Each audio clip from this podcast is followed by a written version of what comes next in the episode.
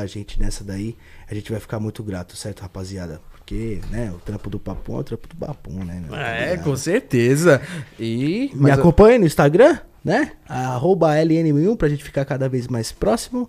É isso mesmo. O meu Instagram também tá na descrição do vídeo. Estamos online no Facebook, na Twitch e no YouTube, certo? E depois que terminar o programa, estamos no Spotify, Deezer. Enquanto não, não estamos na Deezer, né? Mas estamos na Apple Podcasts, Google Podcasts. Estamos em todas as plataformas. Só falta abrir uma rádio agora. A rádio do Barraco também tá no Spotify aí, certo, Com galera? certeza. É, no YouTube aqui tem câmera, tem tudo, mas nos aplicativos de stream de áudio aí, nas plataformas demais, a gente tá em áudio aí pra vocês. Em áudio, em tudo. E os cortes também, que tá na descrição do vídeo. se mas tem- aí. Meu Deus Não, do céu. 40 canal, mano. canal de corte tá aí na descrição. Vocês se inscrevam lá, vai sair corte bacana aí. Até os convi- os convidados passados, convidados de hoje. Você não, não conseguiu assistir ao vivo. Tem aí os cortes aí pra vocês ficar à vontade aí, se divertir bastante. E, lógico, quem quiser anunciar no barraco aí, você quer anunciar alguma coisa, você vende tijolo, Tijolo, trabalha com vidros, violões, qualquer coisa, guitarras, chapelaria, violino. Exatamente, você pode anunciar no barraco aí. violino. Ramos. Ramos, perfeito, é isso aí. Eu vou colocar sua camiseta aqui, certo? E, e galera, sem maldade, hoje compartilhe pra galera hoje que o papo vai ser muito interessante, um papo que eu gosto bastante, que eu assisto, que faz parte aí principalmente das minhas madrugadas Verdade. alucinógenas com as minhas mulheres e eu assisto muito sobre hoje e a gente tá com um convidado hoje muito bacana aqui, certo? Que é o Edson Boaventura, eu, ufólogo! é! E aí? Obrigado, Alan. Obrigado, Juan, pela oportunidade aqui. Vamos bater um papo bem legal hoje sobre o fenômeno OVNI, né? Objeto voador não identificado, disco voador, todas essas coisas aí relacionadas ao espaço, né? Caraca, que interessante. Que, que legal. Nossa, Nossa, esse assunto é sensacional, mano. muito obrigado, viu, Edson, ter vindo aí no Papum. É pequenininho, mas é aconchegante, né, pô? Parece um frigorífico quando você chegou. Tá gelado. É, tava gelado demais aqui, né? Mas, mas é assim, a gente não, não recusa nenhum tipo de podcast, porque o, o interessante é a gente levar né, o conteúdo ufológico para as pessoas. Então pode ser um podcast pequeno ou grande, não importa, a gente sempre está aí colaborando com a galera. De abril para cá, eu já participei de 60. Caraca! né? Então, eu, já estão falando até que eu sou o rei do podcast na ufologia aí, né? Caramba, que legal. Abrangindo conhecimento pra galera, né? É isso aí, né? Tem que. E assim, é, geralmente a gente tem um compromisso com a verdade, né? Então a gente procura levar o conteúdo é, da forma mais séria e verdadeira possível, né? E aí as pessoas têm é, notado isso né, na, na mídia, né? Tem acompanhado o nosso canal também. Eu faço parte também da coeditoria de uma revista sobre esse assunto, né? Então está crescendo o, o assunto atualmente, né, na mídia. Depois que os Estados Unidos eh, disse que queria que o Pentágono, né, criasse uma força-tarefa para divulgar o que eles sabiam a respeito dos OVNI, né, dos UAPs, aí parece que o negócio explodiu tanto na mídia norte-americana como também na mídia mundial, né? E o Brasil não ficou fora não. Várias redes de televisão aí divulgaram o assunto e a gente percebe que parece que depois que teve esse lance da, da pandemia, o isolamento, é, houve um aumento significativo nos casos de avistamento em todo o país e também no mundo. É, e o Brasil, ele, ele tem muitos casos, né? Muitos relatos que aconteceram aqui no Brasil, né? Um muito conhecido é o ET de Varginha, né? Esse é um dos mais conhecidos, né? É, todo que aconteceu em, em 96, né? 1996, a partir do mês de janeiro. Né? Foi é, no dia 19 de janeiro que teve o evento assim mais forte, que foi a queda de um objeto. E a partir do dia 20 começaram as capturas é, de criaturas lá pelo é, por órgãos militares, né? Inicialmente no dia 20 teve uma captura pelo Corpo de Bombeiros de Varginha. À tarde teve algumas investiduras do Exército Brasileiro, da ESA, da Escola de Sargento das Armas, E à noite, a gente sabe de um militar da PM Mineira, que é o Marco Elixerez e o Eric Lopes, que estavam patrulhando num bairro chamado Jardim Andere e eles já sabiam, né, que tinham criaturas ali soltas na região tal. E eles chegaram a, a, a quase atropelar, né? A, chegaram a atropelar praticamente uma criatura.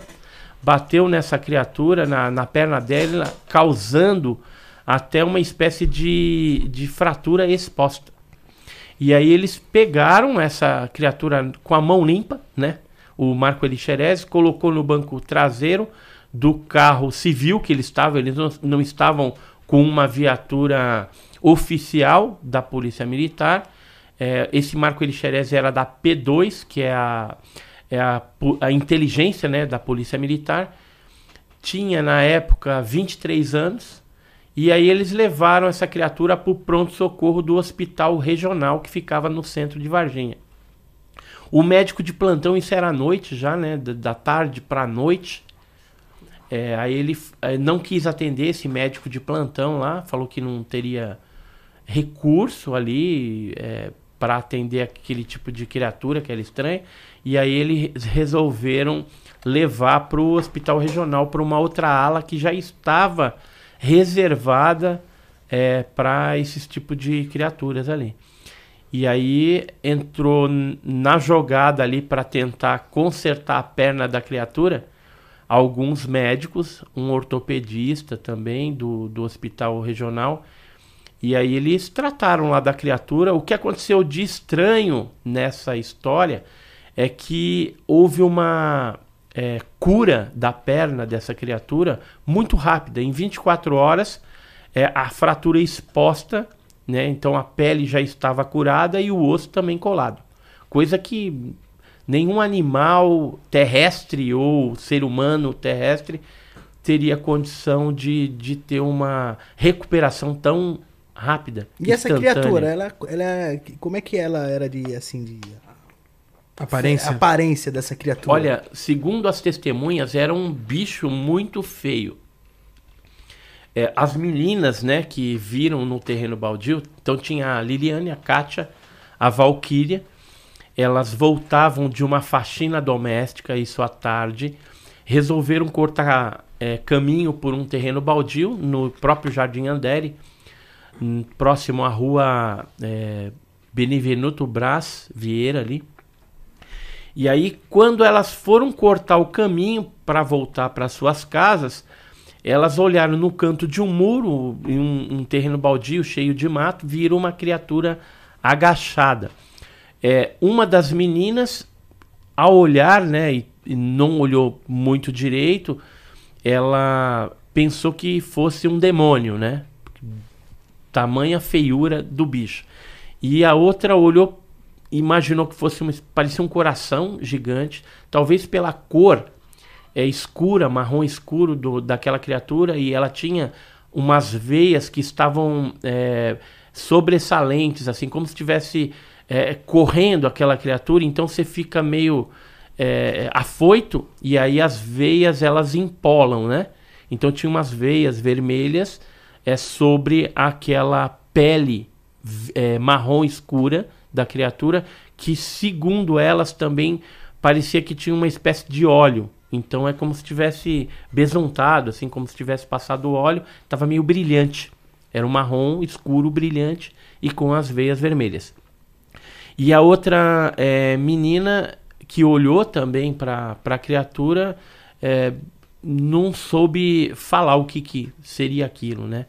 Achou um bicho, um bicho diferente que nunca tinha visto é, na vida, né? Pela descrição delas, ah, eu tenho até uma foto, uma foto não, um, um desenho que foi feito na ocasião do caso Varginha.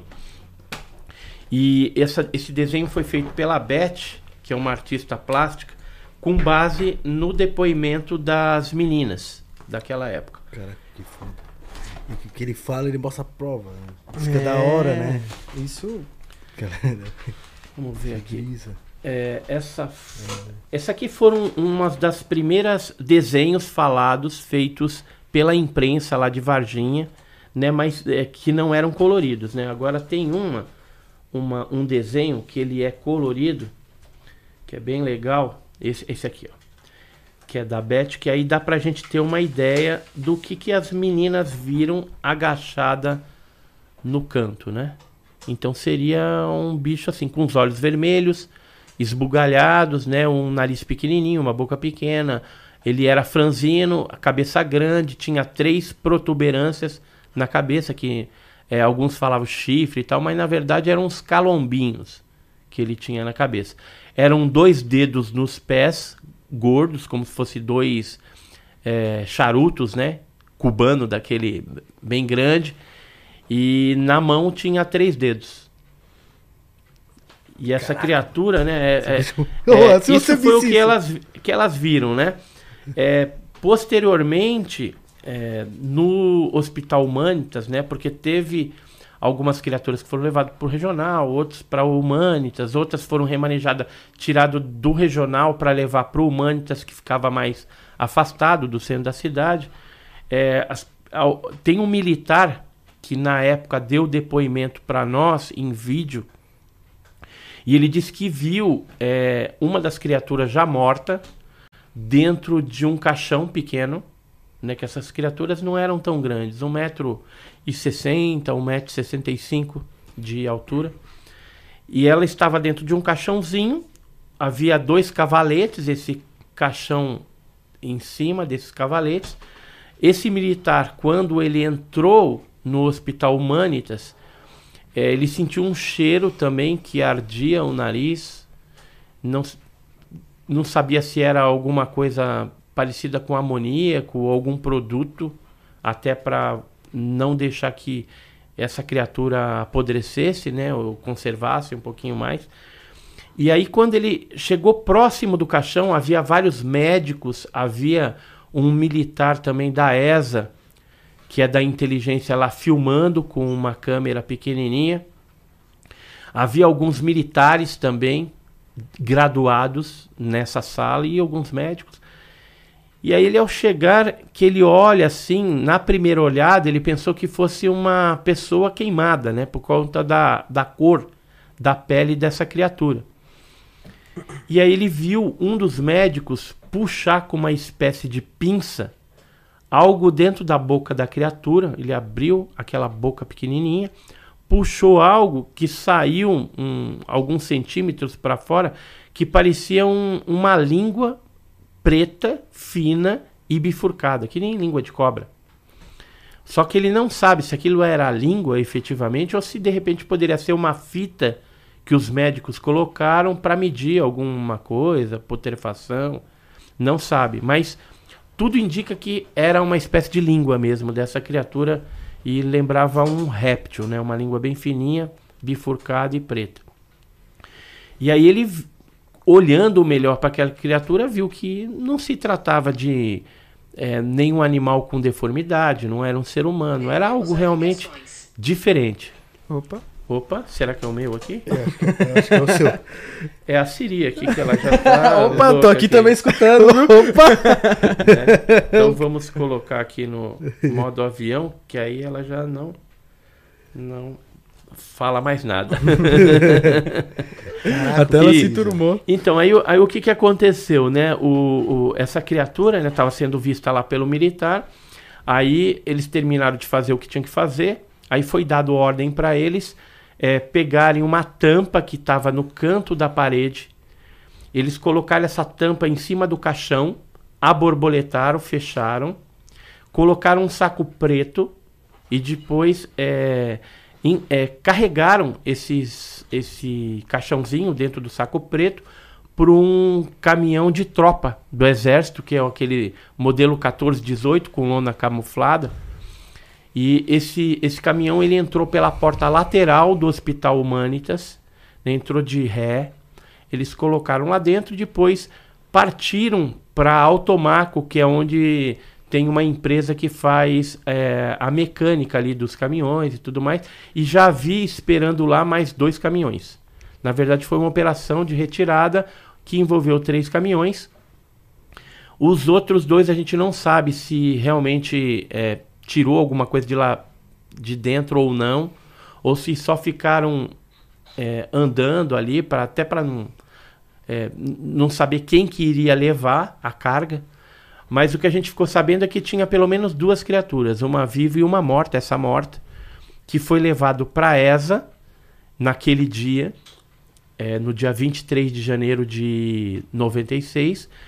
E quando eles chegaram lá na ESA, é, os militares mais graduados, é, que eram ali é, tenentes, é, capitães, sargentos, esses foram chamados na sala do tenente coronel Olimpo Vanderlei e foi falado para eles que eles tinham acabado de é, participar de uma operação ultra secreta. Ele chegou a pedir a descrição daqueles militares e falou que a missão continuaria no dia seguinte, logo pela manhã, às 4 horas da manhã do dia é, 24, né? Acho que é isso mesmo. E aí eles levam. É, ele até falou assim: ó, quem quiser dormir no quartel aí pode dormir, ou quem quiser ir para casa, pode ir para casa, mas no horário combinado estejam aqui. Aí eles é, pegaram os caminhões novamente, que ficaram estacionados dentro de um, de um local fortemente guardado, também por alguns é, sentinelas ali.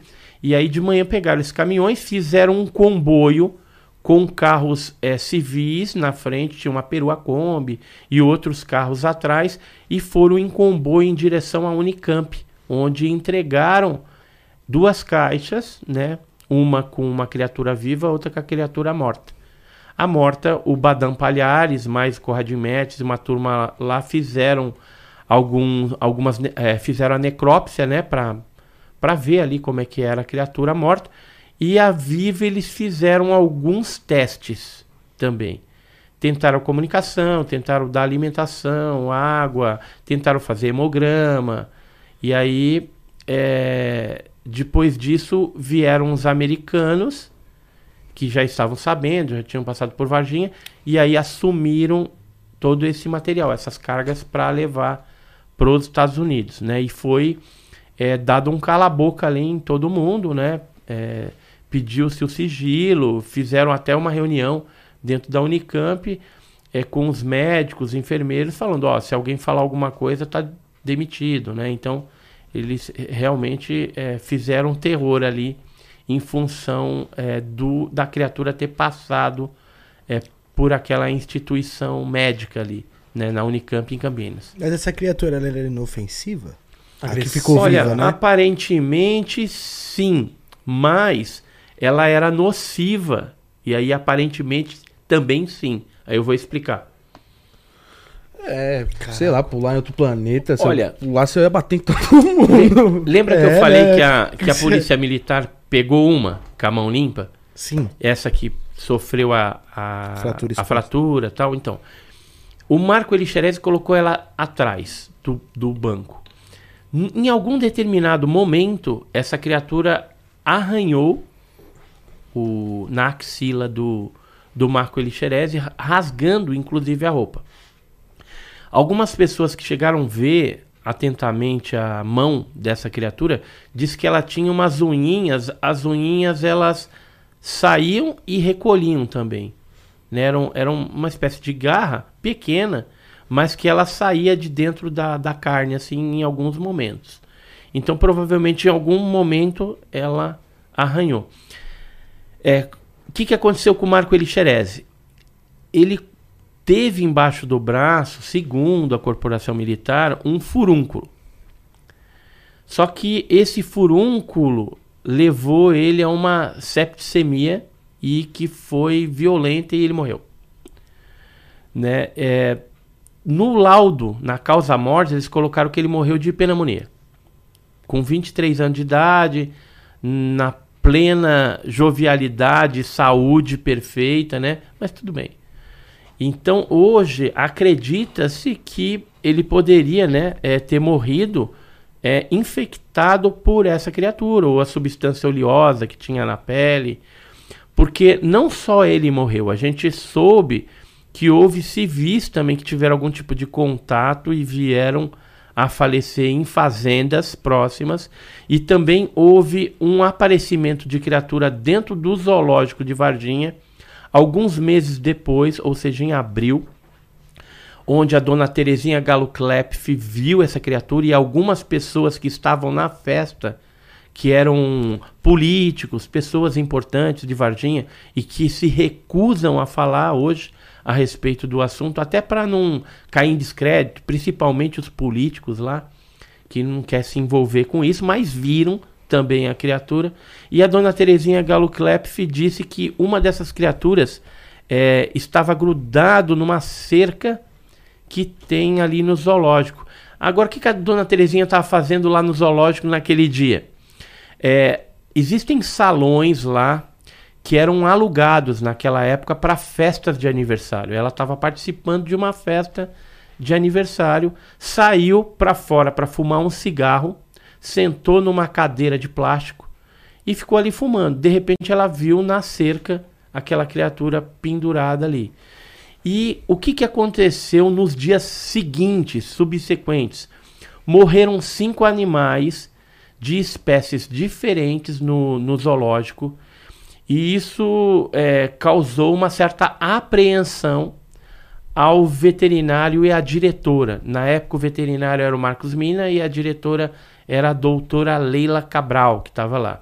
E aí a doutora Leila pediu que o Marcos Mina tirasse as vísceras dos animais e mandasse para Belo Horizonte para saber qual que era a causa mortes. E paralelamente a isso, é, fez uma investigação junto à água para ver se tinha alguma substância diferente que pudesse ter levado aqueles animais à morte. Aí tinha uma ararinha azul, é, tinha veado catingueiro, tinha anta, né? Eram animais diferentes, de hábitos alimentares diferentes, de espécies diferentes. E aí é, olhou a alimentação também, estava tudo normal, água normal. Foi as vísceras para Belo Horizonte, voltou os laudos.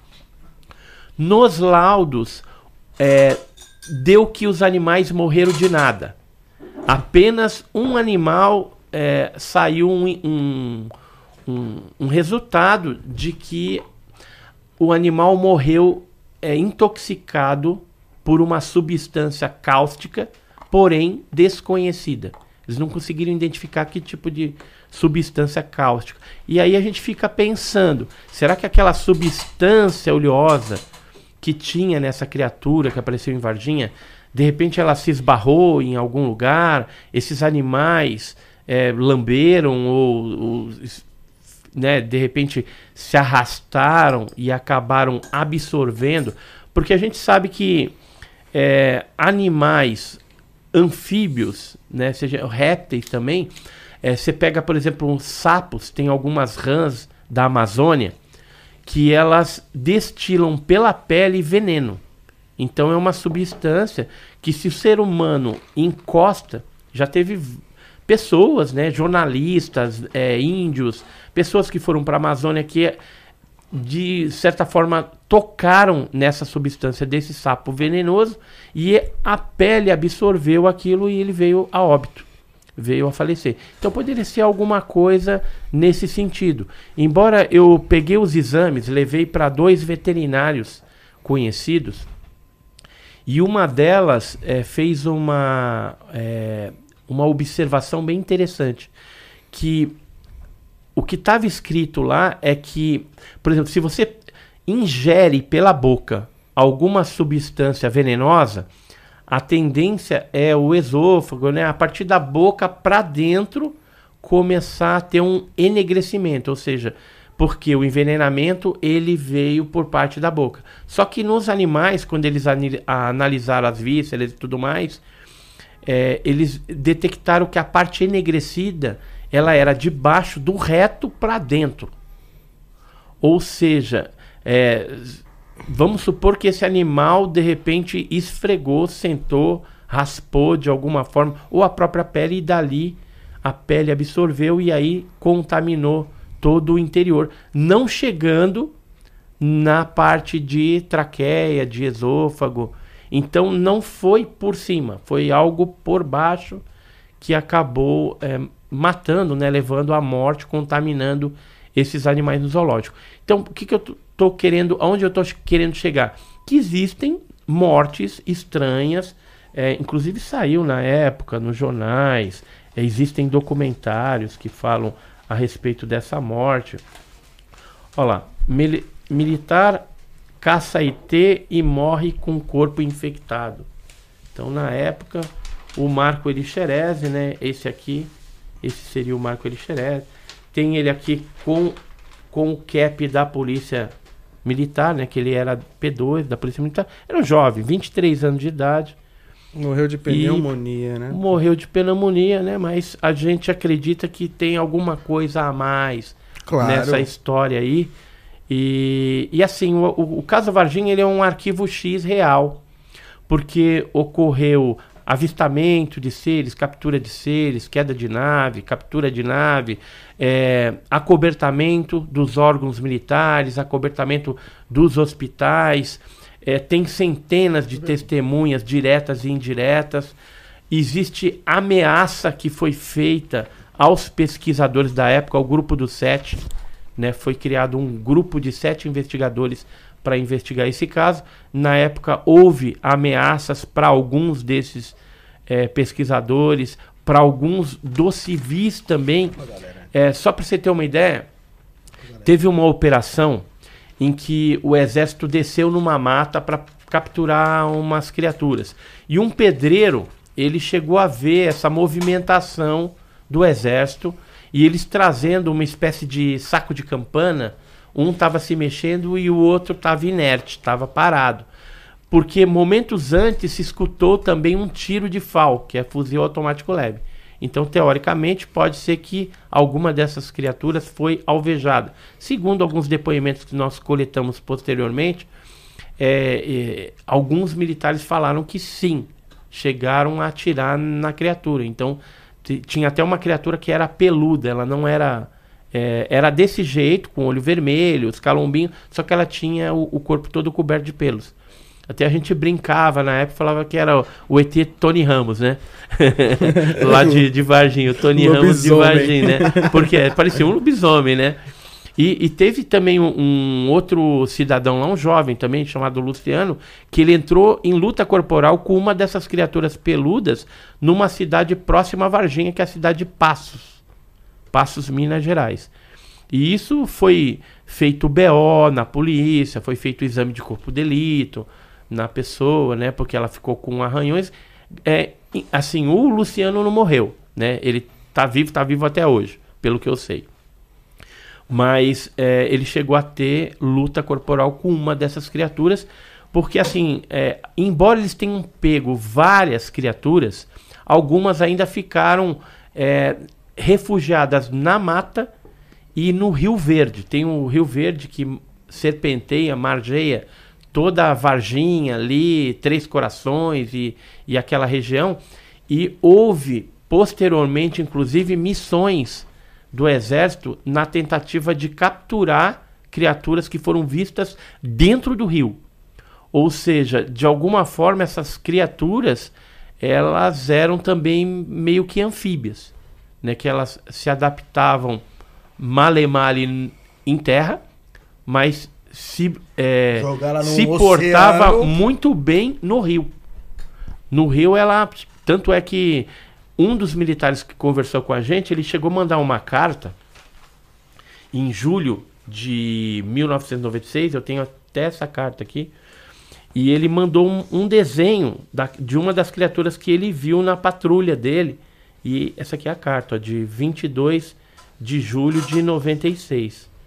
Né? E ele conta aqui que ele, juntamente com o sargento, com a patrulha, é, tentaram capturar, mas essa criatura conseguiu escapar e eles não pegaram. E um outro amigo dele que participou de uma outra patrulha, no dia 4 de julho, ó, que viu um ser peludo do tronco à cabeça e os olhos eram vermelhos iguais.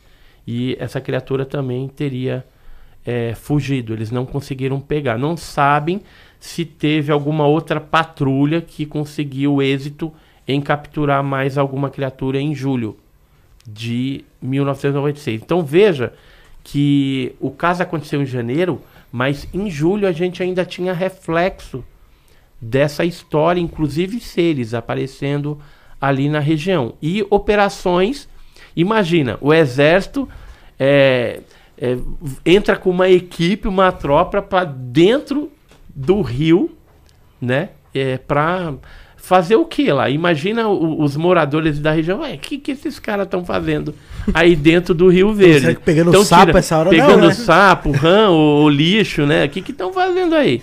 Né? Então teve isso, alguns militares chegaram a comentar, como esse que mandou a carta, e o próprio Birajara Franco Rodrigues, que era um dos pesquisadores principais, também teve informação de militares lá da região, conhecidos dele, que falaram a respeito dessa operação que ocorreu posteriormente. É, embora o exército não reconheça que capturou criatura nenhuma, não, não participou de nada disso, que é mentira, mas é, eles chegaram a fazer um IPM, que é um inquérito policial militar, e eles é, colocaram depois, é, no final de toda essa investigação meia-boca que eles fizeram, porque eles não entrevistaram as meninas, não entrevistaram pessoas chaves que poderia elucidar o caso. É, na verdade, a gente vê que foi um IPM feito é, é, tendencioso, de forma tendenciosa, para chegar na explicação que eles queriam, que era falar que um, um, cidadão que é mudo, que é o mudinho Luiz, que mora em Varginha, que às vezes anda agachado, que ele era a criatura que as meninas tinham confundido. Então, é, ele só tava que sujo de barro, né? É, ter... Isso. É, falando isso, que né? choveu, aí ele estava sujo de barro, só que a chuva foi depois. Então as meninas viram antes, então não tem como estar tá sujo de barro. Outra coisa, o mudinho naquele horário que elas viram estava numa escola, estava tendo uma festividade numa escola e todo mundo viu ele lá. Então tem testemunhas hoje que atestam, não, o mudinho estava aqui. Que ele sempre ia para lá e fica pedindo doce, cigarro para as pessoas. Então é uma pessoa bem conhecida. Eu tive agora, 25 anos depois do caso Varginha, eu voltei a Varginha para entrevistar algumas pessoas. Eu encontrei o Mudinho novamente, tá vivo lá, tirei foto com ele, tudo. E então assim, não foi o Mudinho. Embora eles colocaram no EPM que foi. Agora, o mais bizarro de explicações que o exército deu foi o Major Causa, que disse que as criaturas que apareceram lá, na verdade, eram um casal de anões. E aí ele, ele explica a história toda. Diz que é, esse casal de anões estava indo para o hospital, estava chovendo muito e a anã estava grávida. Então o caminhão do exército estava passando por ali e resolveu parar para dar uma carona para o casal de anões para levar até o hospital. Não, isso está escrito e você acha no YouTube ele dando essa depo esse depoimento ridículo, né, e mentiroso, né? E então ele fala que é isso, que as pessoas acham que foi ET para lá porque era um casal de anão. Só que eu já tentei procurar esse casal de anão em, em Varginha, até hoje eu não achei. E ninguém que mora lá conhece esse casal de anão que. Ninguém sabe quem é. Não tem nem registro, né, na, na, no hospital de um casal de anão. Mas ele explica também sobre a questão dos animais? Que morreu... Não, não, não. Isso aí eles não. O que vai complicar para o exército, o exército não colocou no IPM. E inclusive tem algumas coisas no IPM que são é, notas rasuradas, né? Então tem algumas informações truncadas que eles colocaram ali justamente para chegar no ponto que eles queriam e botar panos quentes para que ninguém falasse a respeito disso. Pois bem, o, o, caso Varginha, muita coisa foi gerada na época e esses documentos, alguns foram encaminhados para Belo Horizonte, outros para o Rio de Janeiro e, e depois para Brasília. Essa documentação ela é classificada, então tem documentos confidenciais, é, secretos, ultra secretos, que é o, o grau de sigilo mais alto, e com 25 anos a gente poderia pedir a abertura desse material. Pois bem, algumas pessoas já estão pedindo e o Exército está negando o acesso a essas informações. Até depois dos 25 anos? Isso. E alguns deles ele já reclassificou por mais 25 anos. Ou seja, só em 2046 é que a gente. Não, é isso. 2046 é que a gente teria acesso. Isso se a gente estiver vivo até lá. Para pedir, entendeu? Alguém lembrar de pedir alguma coisa dessa. Então, é, infelizmente, o fato de ter tido envolvimento norte-americano no caso, é, e isso, inclusive, uma das coisas mais legais que aconteceu agora nesse ano de 2021 foi um controlador de voo chamado Férez ter é, falado numa live. Eu vi essa história. Que a, uma aeronave da USAF esteve é, em Campinas. Ele entrou né, sem, sem o avoem oficial escrito. Provavelmente tinha alguma autorização de fio de bigode com o Comaer, que é o comando da aeronáutica lá em Brasília. E aí ele veio e, e para não ficar registro oficial e físico, não foi feito o avoem depois. O chefe né, do Félix falou para ele: ah, deixa para lá, tal, não sei o quê. Pá. E é uma aeronave militar da Força Aérea de outro país entrando aqui. Entendeu? Na calada da noite, no dia 20 de janeiro de 96. Foi para onde? Para Campinas. em Campinas tinha o quê? Dois helicópteros da Força Aérea esperando que levaram esses militares é, da americanos para Varginha. Então tinha uma outra rota de voo que foi para lá. Então é, é, a gente sabe também do envolvimento americano na Unicamp, é que essa criatura chegou a pifar alguns equipamentos da Unicamp, que os americanos trocaram vários equipamentos é, numa determinada ala lá da, Uni, da Unicamp. É, colocou tudo novo, né? Microscópio novo, máquina para fazer hemograma nova, entendeu? Com o mesmo número de série, mais novo. E aí, é, depois mandaram né, o pessoal ficar quietinho. E limparam, né? Tudo que tinha de equipamento antigo lá, que houve alguma interação com a criatura, os americanos encaixotaram, pegaram tudo e pss, levaram. E essa aeronave, por exemplo, que foi para Campinas, ela é uma aeronave que cabe até 77 toneladas dentro dela, ou seja, caberia uma nave pequenininha e algumas criaturas ali tranquilamente, né, para ser levada para famigerada área 51, que naquela época a gente ficou sabendo que foi para lá. Hoje já existe a área 52 e 53, então pode ser que a área 51 em Nevada lá não seja mais o local visado para levar esse tipo de coisa. Caramba, essa, essa é, área 52 e 53 eu não sabia. Não sabia? Só, eu só pesquiso sobre a área 51. Só. Toda vez que eu vou entrar no YouTube, alguma coisa, documentário, livros, tudo área 51. Então, a área 51 é a mais antiga, né?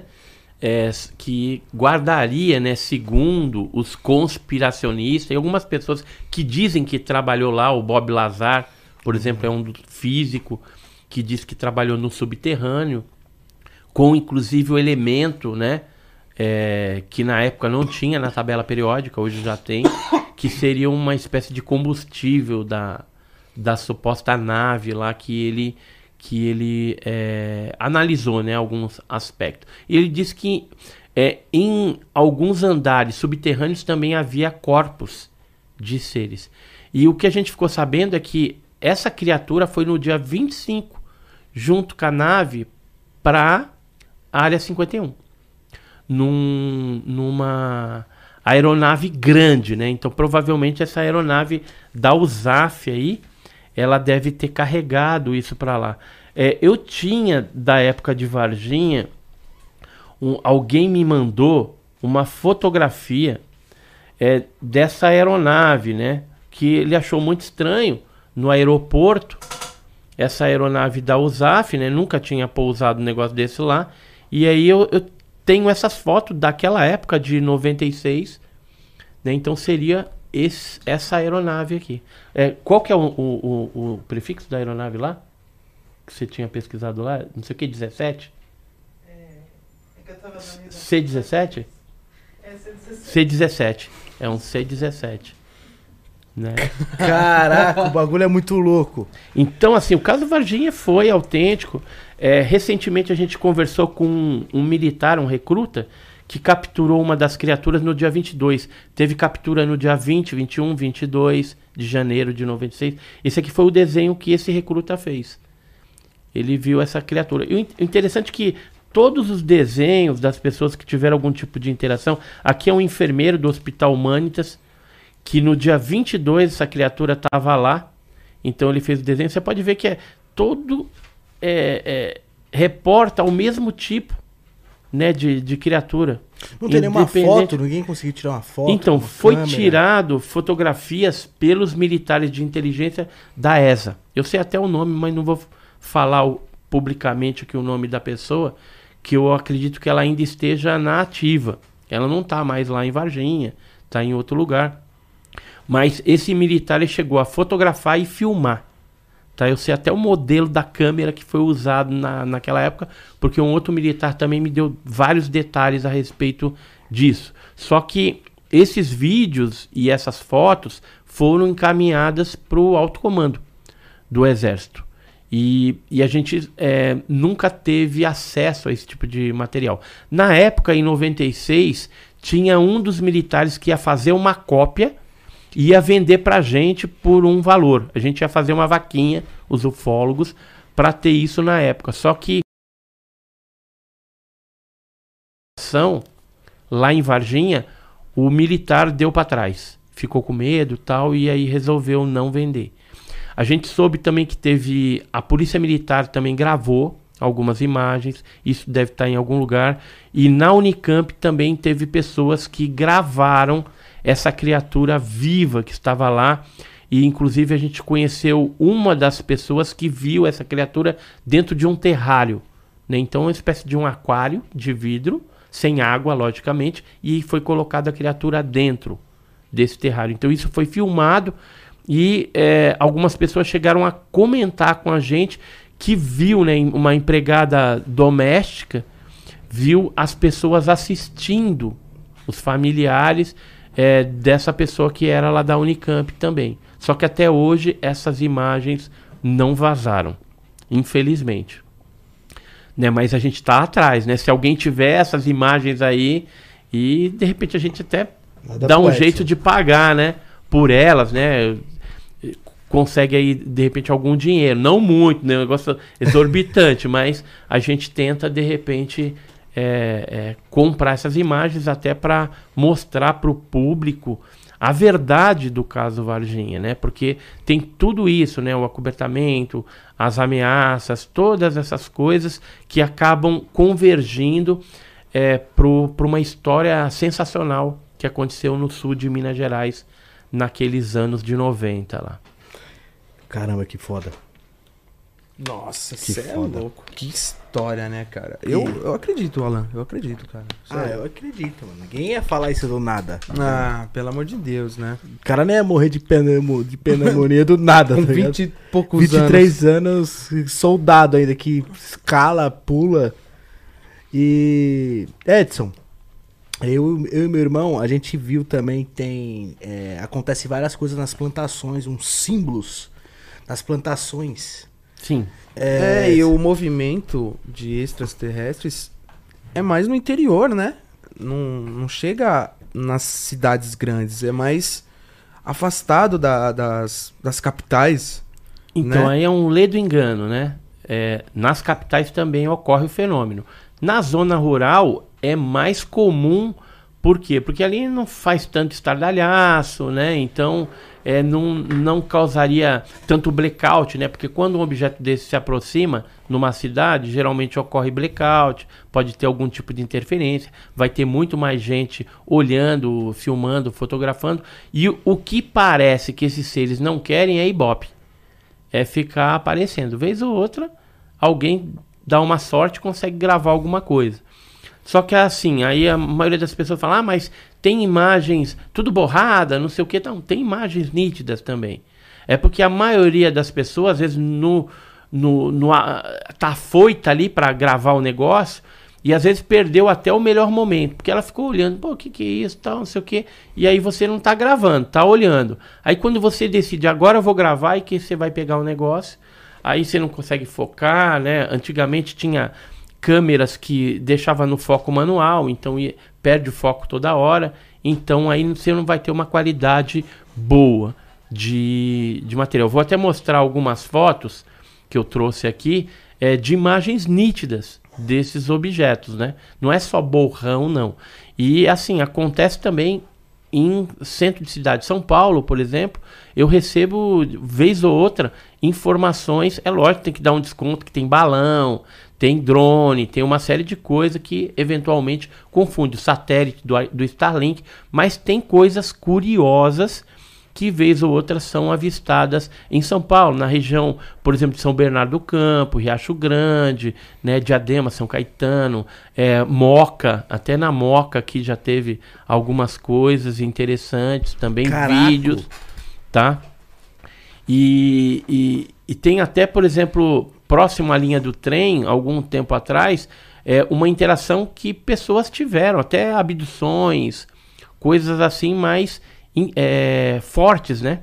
Envolvendo esses objetos aí. Mas eu vou falar do, das marcas lá também. Deixa eu só mostrar primeiro as fotos. Depois a gente fala das marcas, beleza? Fechou. Ó, vou deixar até o negócio das marcas aqui para fora. É, geralmente à noite, né, é, quando as pessoas veem algum objeto, eles são. É, é um objeto luminoso no fundo escuro do céu, né? E essa parte vermelha que a gente está vendo aí, geralmente é o ar ionizado, né? Então, devido à propulsão, alguma coisa do objeto, ele dá essas características. Quando o objeto ele está mais parado, numa velocidade mais lenta, ele assume cores mais quentes, né? Então, vermelho, alaranjado, amarelo. É, quando ele já está numa velocidade maior, geralmente são cores frias. Então, branco, azulado, né? Geralmente é assim. Essa aqui, por exemplo, tirado no México em 91. Essa daqui tirada em 74 na França por um médico. É, e aqui, ó, se a gente olhar, o que, que é isso aqui? É os pezinhos, trem de aterrissagem? Não. Isso aqui é os cones de luz sólida por onde eles jogam essa luz e raptam as pessoas, animais. Então é como se fosse um raio trator, como se fosse um elevador de luz que leva as pessoas para dentro. Se a gente olhar, ó, novamente o ar ionizado em volta dessa desse objeto voador e dentro você consegue observar uma forma discoidal de um disco. Por enquanto estou mostrando fotos noturnas, daqui a pouco eu vou mostrar a diurna. Então, outra foto aqui em, Minnesota, nos Estados Unidos, em Junín, na, em Buenos Aires, né? Em 68, essa daqui em 1965. Aqui eu estava presente na época, uma foto do Jamil Villanova em Aparecida do Norte, em 95, no dia 2 de setembro que mostra é um objeto discoide com várias luzes multicoloridas no corpo dele. Esse aqui é um, um outro vídeo Super 8. No antepenúltimo quadradinho aqui a gente vê um looping fechado, que eu tenho a ampliação dele do lado. E então o que, que é isso? Esse objeto que foi filmado por uma televisão de Kaikoura na Nova Zelândia, é, isso aqui é um filme Super 8. Então esse fotograma ele corresponde a uma velocidade de um décimo de segundo. Em um décimo de segundo, o objeto fez um loop fechado. Eu não conheço nenhum objeto voador convencional que faça isso hoje. Nem drone, nem avião. Não tem como. Impossível. Em um décimo de segundo, você fazer um looping fechado. E esse objeto fez. Caraca. Então é uma tecnologia diferente. Ó, objetos de dia agora. Esse aqui em Monte Morelos, em 94, no México. Esse aqui em Sumaré, interior de São Paulo, em, na década de 80. Esse aqui próximo ao aeroporto de Guararapes, em Pernambuco, já em 1987.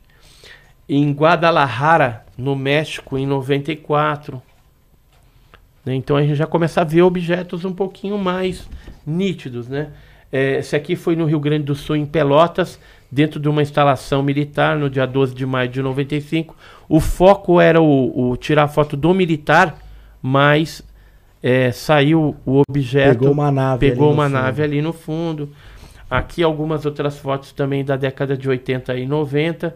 é, em Catânia, na Itália, Vancouver, no Canadá. Eu tenho mais de 4 mil fotos, só para você ter uma ideia. Eu trouxe al- algumas para a gente ter uma ideia. E essa aqui foi uma foto que eu mesmo fiz em São Bernardo do Campo. Isso aí no dia 2 de setembro de Galera. 2016. Tá? E nessa época, a gente mandou analisar essa fotografia. Ó, o objeto está aqui em cima. Aqui é uma ampliação do objeto. Tirei com um iPhone 5S. É, como que foi a história? Eu estava no horário do almoço, saí, almocei, já voltando para o Banco do Brasil. Naquela época eu trabalhava no Banco do Brasil, hoje eu estou aposentado. É, eu passando pelo canteiro da Avenida São Paulo, do lado do Parque Lazuri, no Jardim do Mar, ali em São Bernardo do Campo, eu percebi um brilho e aí eu olhei para cima. Quando eu vi, era um, um disco metálico, totalmente liso, polido. Essa parte escura que a gente está vendo aqui é o reflexo do parque, do Parque Lazuri, que é um parque verde bem grande. Então, isso aqui era o reflexo na estrutura aluminizada desse objeto. E o objeto, então, eu tirei a primeira foto. Quando eu fui puxar o zoom no, no, no iPhone, o objeto fez um movimento de L assim, ó, e subiu, desaparecendo. Na época a gente fez análises, a gente já fez 10 análises. Aqui está 9, mas já foram 10 análises. Foram feitas 5 análises no Brasil dessa fotografia, 3 nos Estados Unidos, uma em Portugal e uma na Argentina e todas deram como autêntica a fotografia. É, na época, a gente tem é, 13 casos que ocorreram, alguns que ocorreram no mesmo dia que eu fotografei, alguns antes do dia 2 de setembro, outros posteriores ao 2 de setembro, é, com aparatos dessa característica, envolvendo 23 testemunhas, 23 pessoas. Então, assim, é algo bem interessante. E dois anos depois eu tive a oportunidade de fotografar um objeto também luminoso na Ilha de Páscoa. Eu fui com a minha esposa eh, passar férias lá conhecer, porque tem a parte arqueológica, dizem que tem bastante caso lá, a gente entrevistou também algumas pessoas, coletamos alguns casos, tem casos de seres, e fiz até uma matéria para a revista OVNI Pesquisa, e, e aí a gente teve a oportunidade de ver isso aí de dia e também vimos à noite. À noite a minha esposa Galera chegou a as filmar. fotos? Vou mostrar as fotos aí, galera. As fotinhos aí, ó. O objeto tá aqui. também. Isso, aqui embaixo, ali é uma ampliação, né? Isso. E esse objeto entrou dentro da nuvem depois. Então, assim, existe é, evidência. você foi na Ilha de Páscoa, Ilha de Páscoa, que pertence ao Chile. que tem aqueles. É uns Moais, é, tem os Moais. Meu, essa ilha é muito misteriosa. É né? da hora, é da hora, é muito louco aquele negócio lá. Tem muita parte arqueológica, é, tem um- um- uma construção de pedra que ela não corresponde às construções que tem na ilha. E aí, se você vai no Peru, por exemplo, que fica muitas milhas de distância em outro país, é, você vai encontrar muros é, dos Incas parecidos com aquele. Ou seja, será que os Incas estiveram lá? Né? Então tem toda umas histórias interessantes na ilha ali, de objetos também que aparecem, seres, né, que às vezes são associados a demônios, né, meio caveira, assim, meio magrelinho, que é o tipo alfa, né, que a gente geralmente comenta a respeito disso. Mas vamos voltar agora pros para as marcas É, lá. pras, pras... É, as marcas As nas marcas. fazendas, né? É. Então, essas marcas, cara, o pessoal chama de crop, crop circles no, na Inglaterra. E aqui no Brasil, uns tempos atrás, o pessoal chamava de agroglifo, né? Ainda chama. Agroglifo. a- agroglifos. Agroglifos. Agroglifos. Porque é, é um, é, uns, é uns desenhos É, feitos na plantação. É, você vê a plantação de cima, assim, galera, as Isso. fotos, e você vê, tipo, Uns um desenhos. desenho na mata, tá ligado? É, Tipo- você vai no Google Maps, tem vários, mano. É, Vários. tem vários desenhos. Eu tive na, na Inglaterra em 2002 para investigar esse tipo de, de fenômeno e eu voltei meio decepcionado de lá. Porque assim, antes a gente via esse fenômeno e até acreditava que poderia ser alguma coisa estranha, diferente. E eu até cheguei a entrar dentro de um desses mais simples, é, em Soberton, mas é, na época, por influência ainda é, da gente ouvir, não, porque é extraterrestre, é isso, é aquilo, né? Então você fica assim, né? É estranho. Mas conversando com as pessoas lá, o que que, você, que, que eu descobri? Que existem grupos especializados chamado ciclo, ciclomakers, fazedores de círculos ou de desenhos. Esses grupos especializados eles competem entre si e todos os anos eles fazem uma competição quem que faz o maior, o mais bonito, o mais geométrico e tem que ser feito à noite porque senão quebra. E então à noite, depois com orvalho, tudo tem todo um esquema. Eles fazem com tabuinhas, com cordas, né? eh, Já levam um desenho eh, previamente pronto e são especialistas naquilo que eles estão fazendo. Algum tempo atrás, eh, esse fenômeno começou a surgir aqui no Brasil. Mas hoje a gente sabe que isso daí é mentira. Que eh, foi um cara aí que contratou uma galera dos Estados Unidos para vir fazer esses círculos com o objetivo de vender matéria de revista, fazer congressos sobre esse tipo de coisa. E agora já tem até livro a respeito desse negócio. É, quem delatou esse esquema todo foi o braço direito dessa pessoa. Eu não vou falar o nome por questões éticas, né? Mas esse braço direito, ele chegou, a gente tem cinco áudios dele, ele comentando e explicando como que era feito essa sacanagem aí, né? Então pagava para os caras virem. Só que depois não tinha mais grana para poder pagar esse pessoal para vir dos Estados Unidos e fazer no- nos campos de trigo lá de Santa Catarina e tudo mais. Aí começou a pagar uns pinguços lá, né?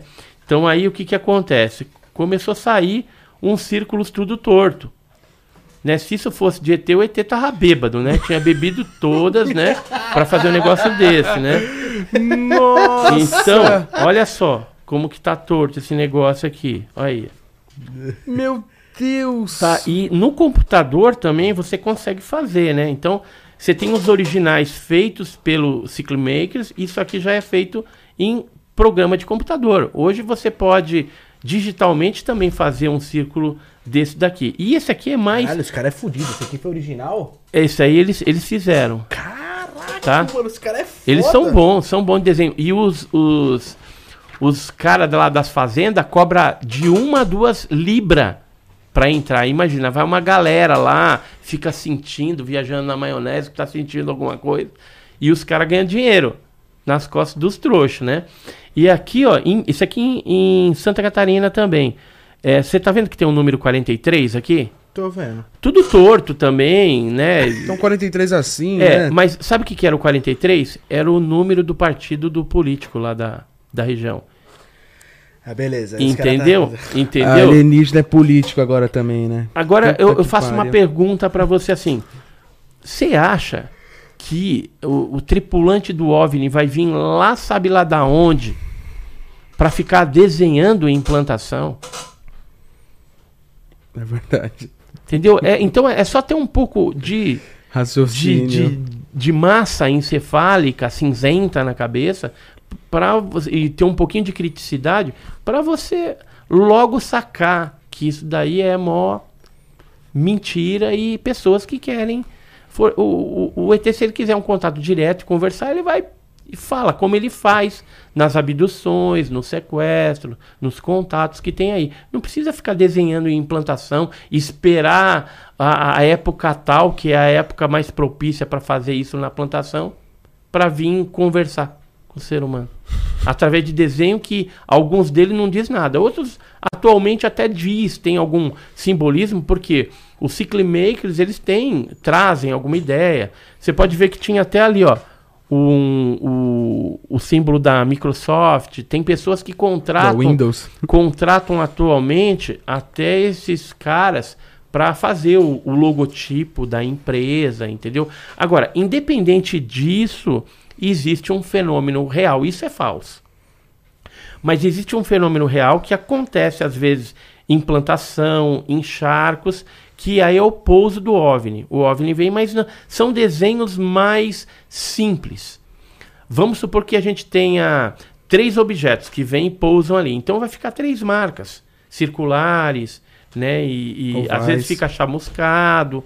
Então isso é comum. Por exemplo, isso aqui foi uma marca de 96 também, na, no ano ali do ET de Varginha, que aconteceu dentro da Escola de Especialistas de Aeronáutica de Guaratinguetá. Os militares viram os OVNIs lá e depois apareceu a marca é, dentro de um charco. Isso aqui era um, uma, é, um charco onde tinha taboa, que é aquela vegetação que faz gaiola, e esse objeto ele chegou a planar ali em cima e ficou essa marca. E aqui tinha água dentro. É bem, é bem simples, né? É bem simples. É, é um, uma parada redonda, mostra aí. É, bem simples. Esse aqui, por exemplo, aí já foi num, num, num, num pátio né, de grama de uma igreja em Guamá, lá no Pará. E o que, que aconteceu aqui? O objeto pousou e sequestrou o sacristão. E aí ficou essa marca. Deu uma queimada, né? É, foi achado radiação nesse lugar? Não. Provavelmente a parte quente mais. Mas é, como assim sequestrou? Peraí, peraí. Peraí, peraí. É porque tem algumas pessoas que são levadas a bordo desses objetos voadores não identificados e passam por várias experiências é, 80% dos casos. Tipo abduzido mesmo. São abduzidos. 80% dos casos são aqueles greys, né? Os baixinhos, cabeçudo, olho preto, que são cientistas e eles fazem alguns tipos de análise, coleta de material de seres humanos e às vezes fazem implante também, que aí seria a colocação de microsistemas é, nessas, nessas pessoas, né? Deixa eu ver se tem alguma coisa aqui. Ó, os Greys, né? Seriam essa tipologia Nossa, aqui, ó. Nossa, o Toguro então, Yamar tá nessa conversa. É esse amigo meu. Pô, meu, eu queria, eu queria entrevistar o Toguro, cara. Se você tiver o contato dele, depois me passa aí. É, o Toguro, aí, Toguro. Né, que eu, eu queria ir lá na, na, na, na Maromba lá. Na mansão? É, pra fazer umas fotos lá do. Eu sei que ele tem um ZT lá na parede. Tem. Tem algumas é, tatuagens. É, ele acredita tudo sobre Então, aí eu aproveito até levo umas revistas lá para ele. Inclusive, eu trouxe duas revistas. OVNI Pesquisa, que o Paulo Baraki Werner pediu para entregar para vocês. Isso aqui é presente.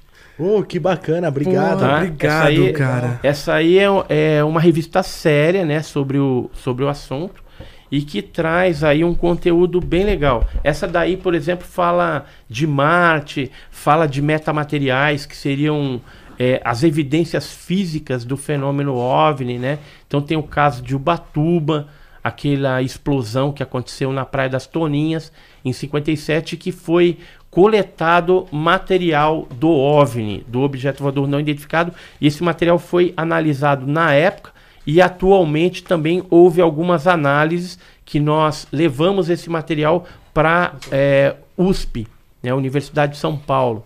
E lá constatou-se que se tratava do mesmo material. Mas a gente está falando de implante. Como que é o negócio do implante? Às vezes, os seres pegam os seres humanos, leva para dentro da nave e através de uma espécie de bastão fino, parece até o exame de Covid, né? Verdade. Eles enfiam nas narinas e alojam na base do cérebro, muitas vezes, uns microsistemas, umas bolinhas pequenininhas. E essas bolinhas, elas podem ser metálicas ou podem ser biológicas também. Se for metálica, um raio-x você tira, vai aparecer lá no raio-x. Como, por exemplo, essa aqui que foi colocada na mão de uma de um dos abduzidos, tá vendo um negocinho pequenininho aqui? Sim. Então essa foi colocado na parte da mão e existe eh, dois especialistas nos Estados Unidos, um já falecido que era o Roger Leir, um médico que também teve uma interação com o caso Varginha, e o Darrell Sims que colecionavam implantes. Aqui alguns implantes que foram extraídos através de cirurgia Nossa, de algumas testemunhas que tiveram esses artefatos colocados dentro do corpo. Aí você me pergunta, pô, mas para que, que serve um troço desse? Por que, que o, o tripulante do OVNI lá pega essa galera, leva para dentro e bota esse negocinho aí? Tá certo. Pode continuar. Pode continuar. E então por que, que, que eles fazem isso? É, nós ufólogos a gente tem é, algumas teorias a respeito disso, conjecturas, porque não tem como a gente saber qual a mecânica, qual a tecnologia que está por trás desses aparatos aí pequenininhos, desses microsistemas. O que a gente pode saber é a composição química. Então você pega um material desse, você vai analisar, geralmente o que que dá? Dá elementos metálicos, no caso do metálico aí, da tabela periódica, só que em, em percentuais bem puros.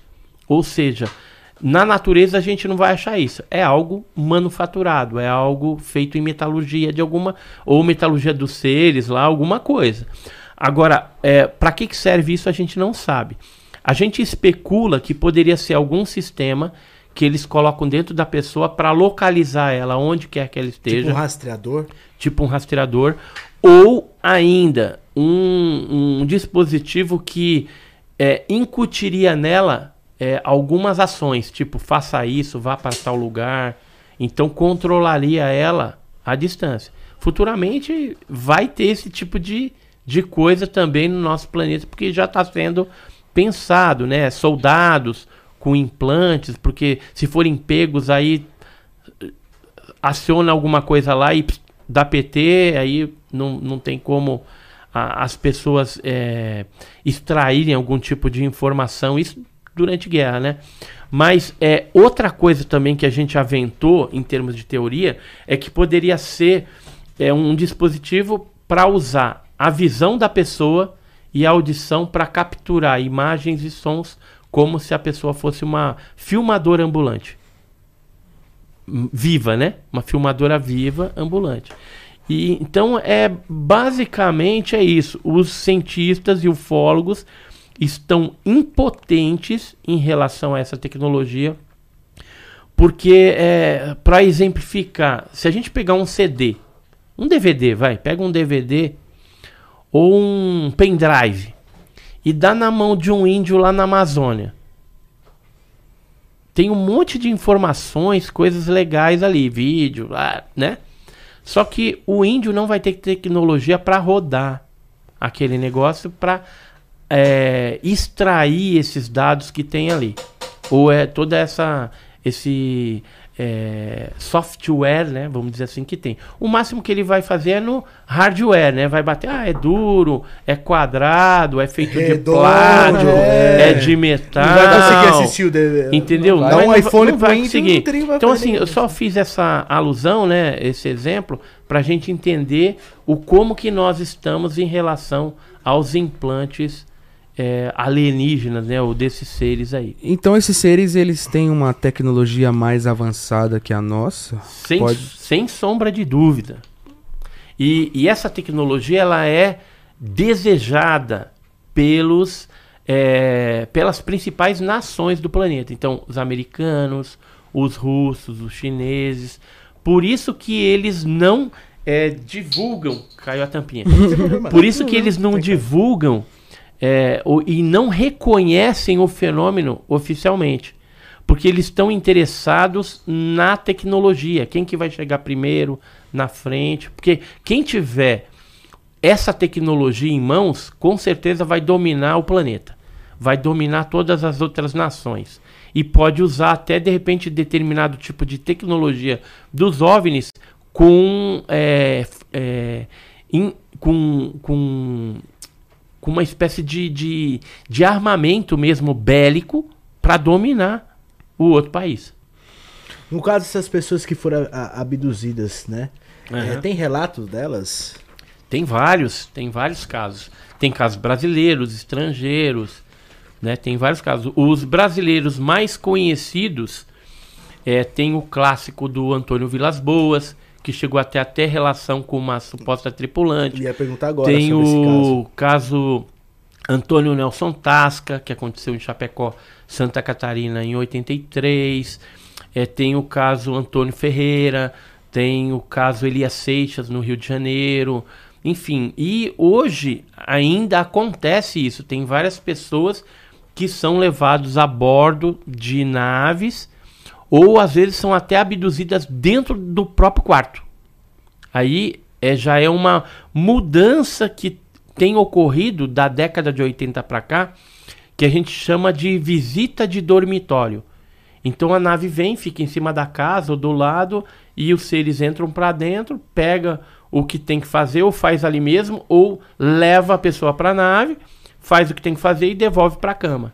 Então, enquanto ela está ali dormindo, teoricamente dormindo, ela é utilizada como uma cobaia humana.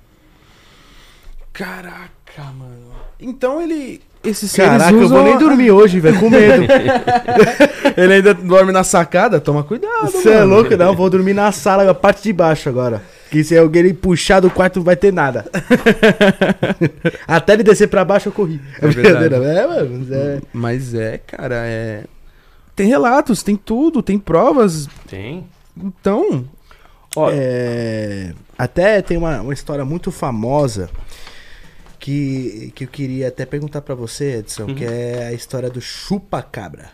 Ah, o chupa-cabra é, é épico, né? É épico. É, Nossa galera... senhora.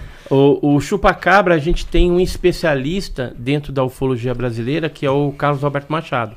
Existem outros que pesquisaram também o fenômeno na Argentina, em Porto Rico, é, que eu conheço também e que são ótimos pesquisadores. Mas eu vou falar do Brasil. É, no Brasil, esse fenômeno ele começou ali na década de 90, teve uma intensificação logo depois do caso Varginha. Foi Curiosamente, segui- Foi seguida? foi em seguida e começou o, o, o chupacabras atacando eh, rebanhos, atacando aves também, cavalo, cachorro e até seres humanos.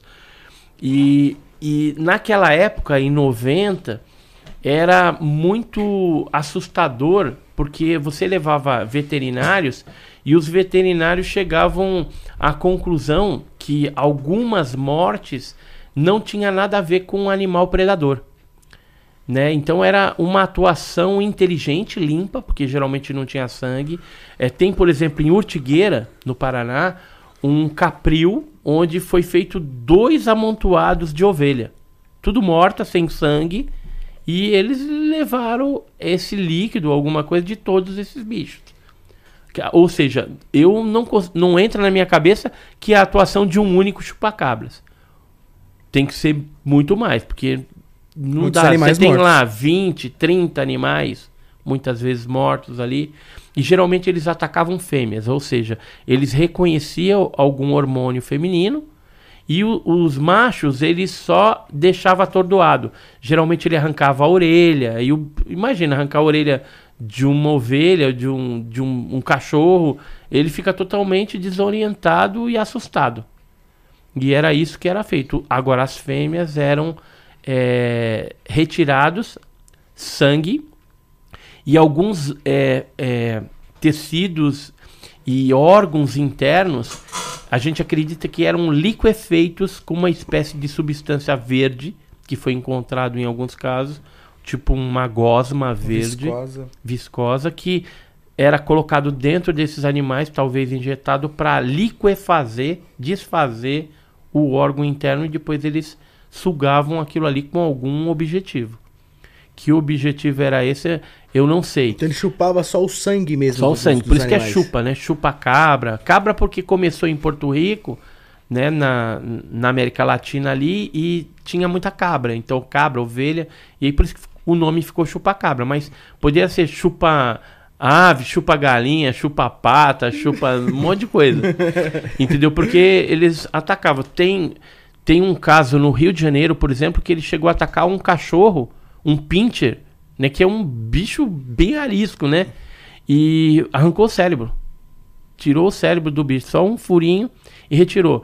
É, na Inglaterra eu tenho algumas matérias também da época que falavam de é, é, alces, né? Alces, veados, que também é um bicho extremamente arisco, furado o cérebro e retirado a, é, furado a, a caixa craniana e tirado só o cérebro. Sugado o cérebro. São bichos É. grandes, né? É, esse, esses chupacabras, em alguns casos, eles eram vistos com os greys, que é aqueles baixinhos, cabeçudos, olho preto e tal. Em alguns casos, foi visto esse tipo de, de bicho. Em outros casos norte-americanos, foi visto até seres de um tipo insetoide. Parecia tipo um, Inseto. um grilo, um grilão grande, um louva-a-Deus esquisito. É, e muitos casos eram observados OVNIs nos dias anteriores ou nos dias posteriores às mortes dos animais. Alguns pelos desses supostos chupacabras, né, que alguns falavam que era pelos, outros falavam que eram espinhos, algum tipo de cartilagem diferente, eh, foram levados para análise.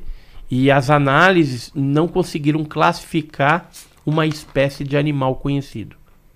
Ou seja, não é um pelo de uma sussuarana, não é pelo de um furão, né, de algum animal que eh, ataque a criações ocorre, mas não daquele jeito que acontecia lá. E foi uma onda, né? Ocorreu durante um tempo, depois cessou. Foi um momento em que ocorreu. É, tanto é que a gente não ouve mais falar em ataque de chupacabra. Se fosse um animal é, predador, ia continuar ocorrendo, concorda? A gente teria até os dias atuais. Ah, o furão ali atacou o, a onça. Entendeu? Só que é diferente. Tem algumas incisões que eram feitas e que era algo é, parecido com cauterização. Ou seja, havia, havia o corte e já era cauterizado imediatamente. Talvez para não sair o sangue. É, se você pegar um laser, por exemplo, ele faz a mesma cauterização né, na hora que você faz o corte. Só que é diferente. O laser ele destrói o tecido. Essas outras cauterizações ela cortava o tecido perfeitamente a célula. Ele não destruía a célula. Ou seja, vamos dizer que eh, a gente tem uma célula aqui redondinha e o laser ele acaba passando por ela, cortando essa célula às vezes no meio. Então é, é, é uma destruição que você faz com o laser. Já essa técnica usada por esses seres, sabe lá quem é, eles cortavam certinho. Então passava recortando a, a célula sem destruir a célula. Entendeu? Então é algo que a gente, na nossa medicina, a gente não tem, não tem essa técnica para poder fazer esse tipo de coisa. Então isso era estranho também já naquela época, quando a gente investigava. E assim, tem o fenômeno dos chupacabras, que ocorreu lá, e tem o fenômeno das mutilações de animais, que é um fenômeno mais antigo, mas que continua ocorrendo até os dias atuais. O que, que é a mutilação de animais? Também associada aos OVNIs, só que geralmente eles pegam esses animais, levam para dentro da nave e recortam do animal partes. Então corta a boca, tira essa parte, deixa só no osso, a língua, às vezes o cérebro, o úbere da vaca, né, as tetas da vaca, é, as genitálias, às vezes. Então eram partes específicas. A gente até brincava, fala, vai ver que é para fazer um churrasco e eles gostam dessas partes aí, né? é só pega isso, né? De peitinhos. A gente brinca também, né? A gente não é só sério. É. Não, falou, não pode ser, né? Senão, com esse tipo de, de, de assunto, a gente tem que né, descontrair. Tanto é que, às vezes eu ia pra vigília, essas coisas também, porque tem certos locais que tem bastante incidência de aparições. Então, geralmente, o ufólogo vai com o grupo e faz vigília. E teve ocasiões em que a gente viu o fenômeno autêntico mesmo, fotografamos, filmamos, e teve outros casos em que você.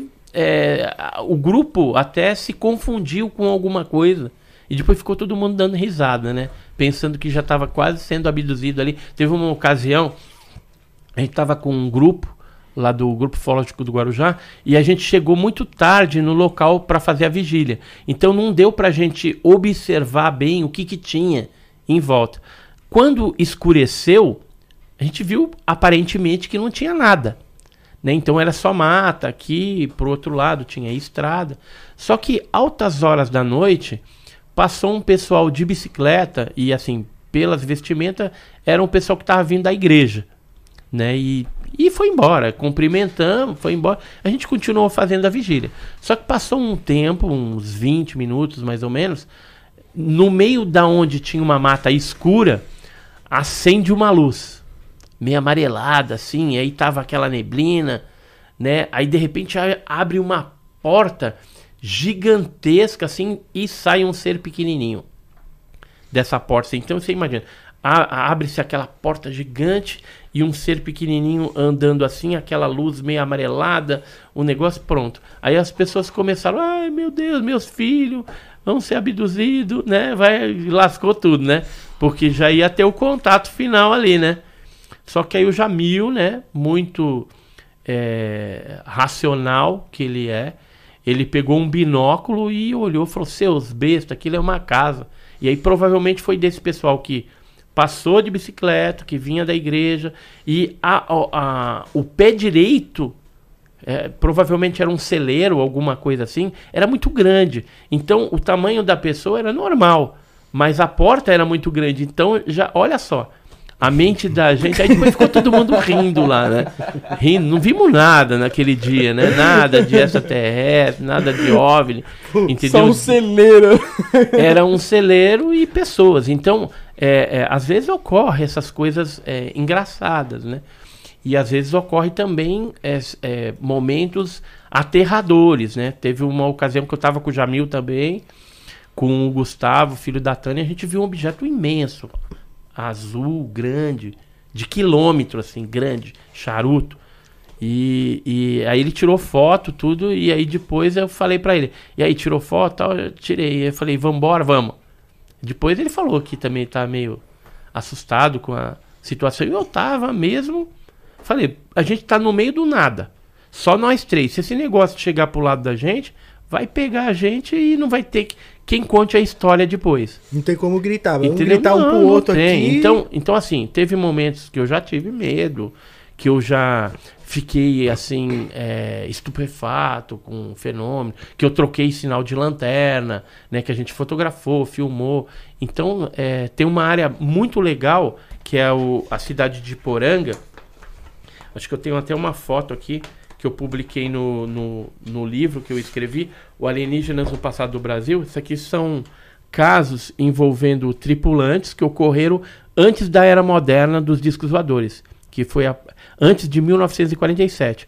E aí tem um caso aqui de um senhor que ele foi curado de leucemia, que é o senhor Nadier, Jorge da Mota, que era dessa cidade aí de Poranga, já falecido também.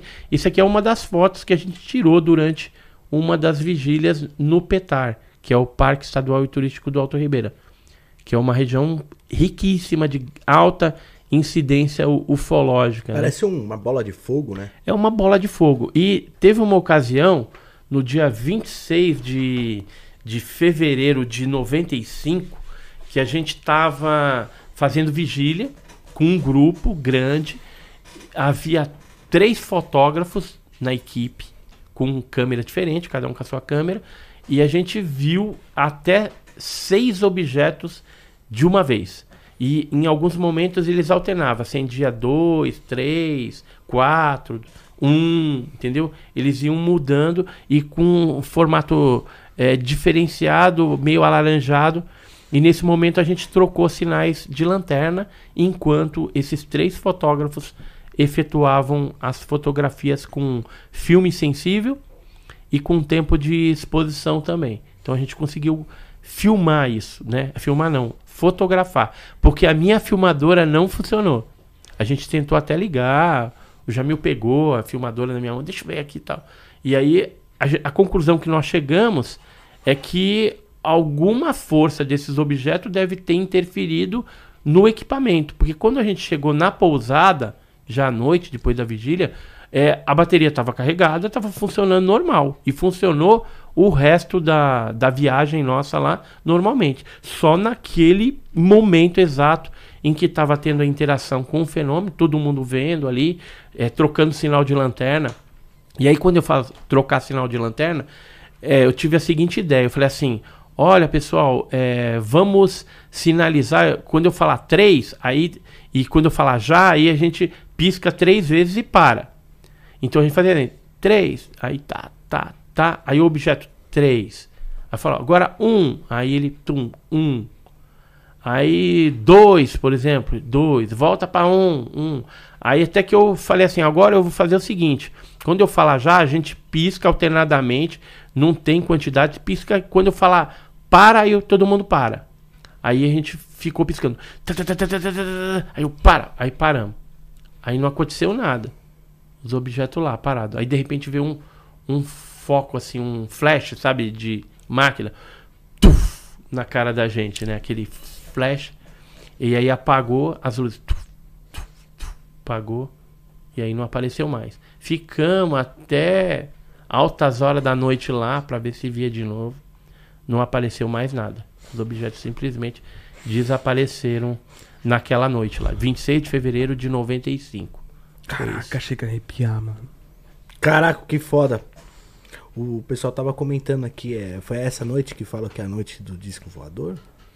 Essa noite? É, o pessoal tava comentando aqui. É, é, é, isso que você acabou de falar, que ele acabou de falar, foi a noite do disco voador?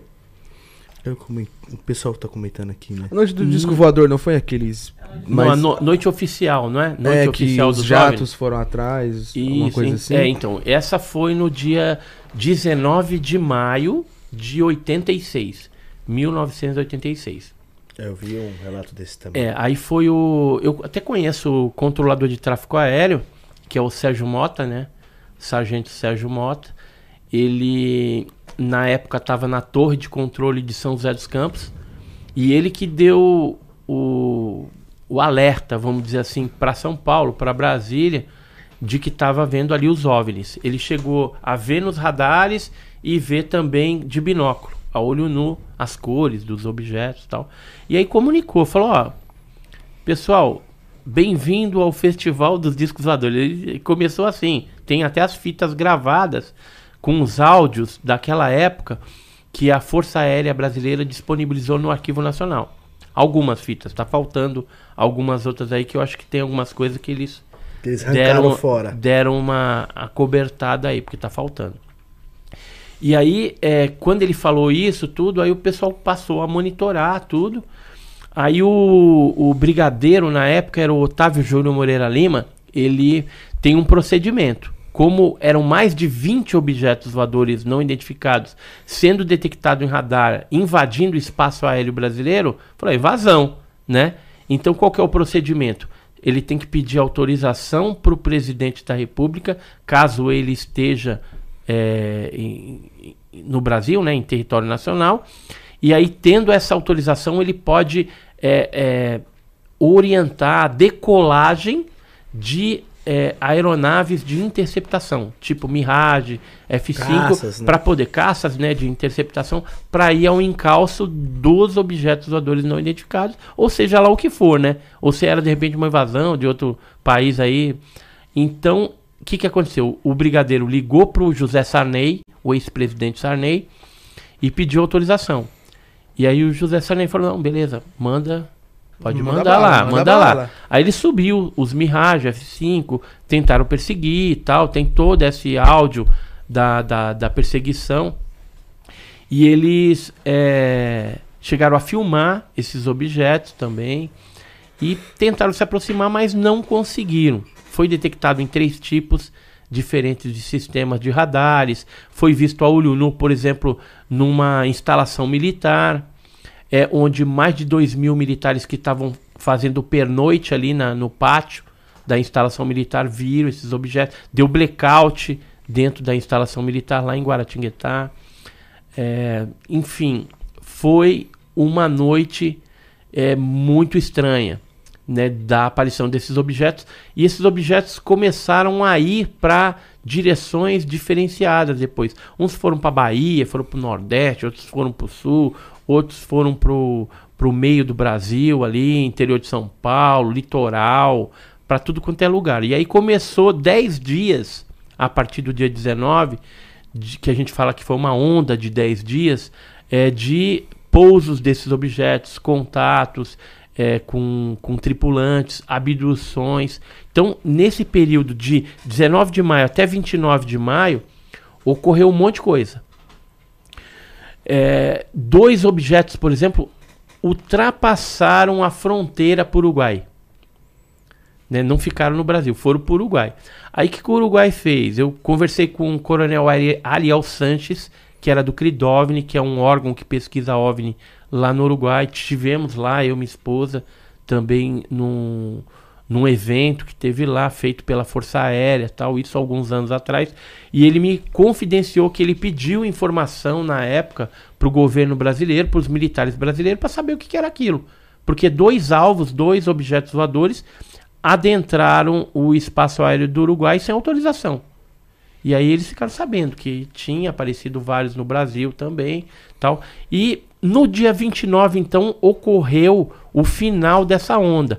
Um objeto em forma de charuto ficou sobre Santos, no litoral de São Paulo, e vários objetos foram convergindo, indo para aquela direção, até que tudo desapareceu. E nesse dia, coincidentemente, o Sérgio Mota estava de trabalho, né, porque eles eles trabalham um dia e folgam um monte, depois volta. E no dia 29, coincidentemente, estava lá. Aí ele deu o alerta de novo, falou: oh, tá aparecendo os troços de novo.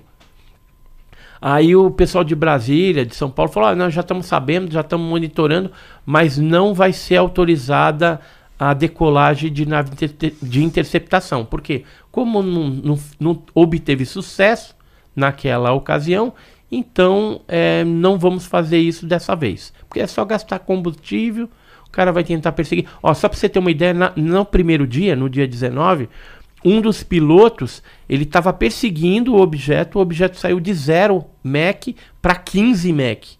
Enquanto o piloto estava a 1,02 Mach.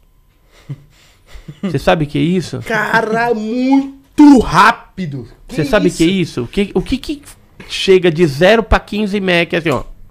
É muito rápido, eu acho que, muito eu acho rápido, que o, cara. O, o, avião mais rápido e do a... mundo é 3.5. E até hoje, cara, até hoje não foi O avião mais rápido do mundo não chega a 4. Ele fez um, o outro fez um 8 no, no céu em um segundo, cara. E até hoje não foi explicado, né? Esse. Zoom, zoom. Não, não, nem tem. Mano, você é louco, é muito rápido.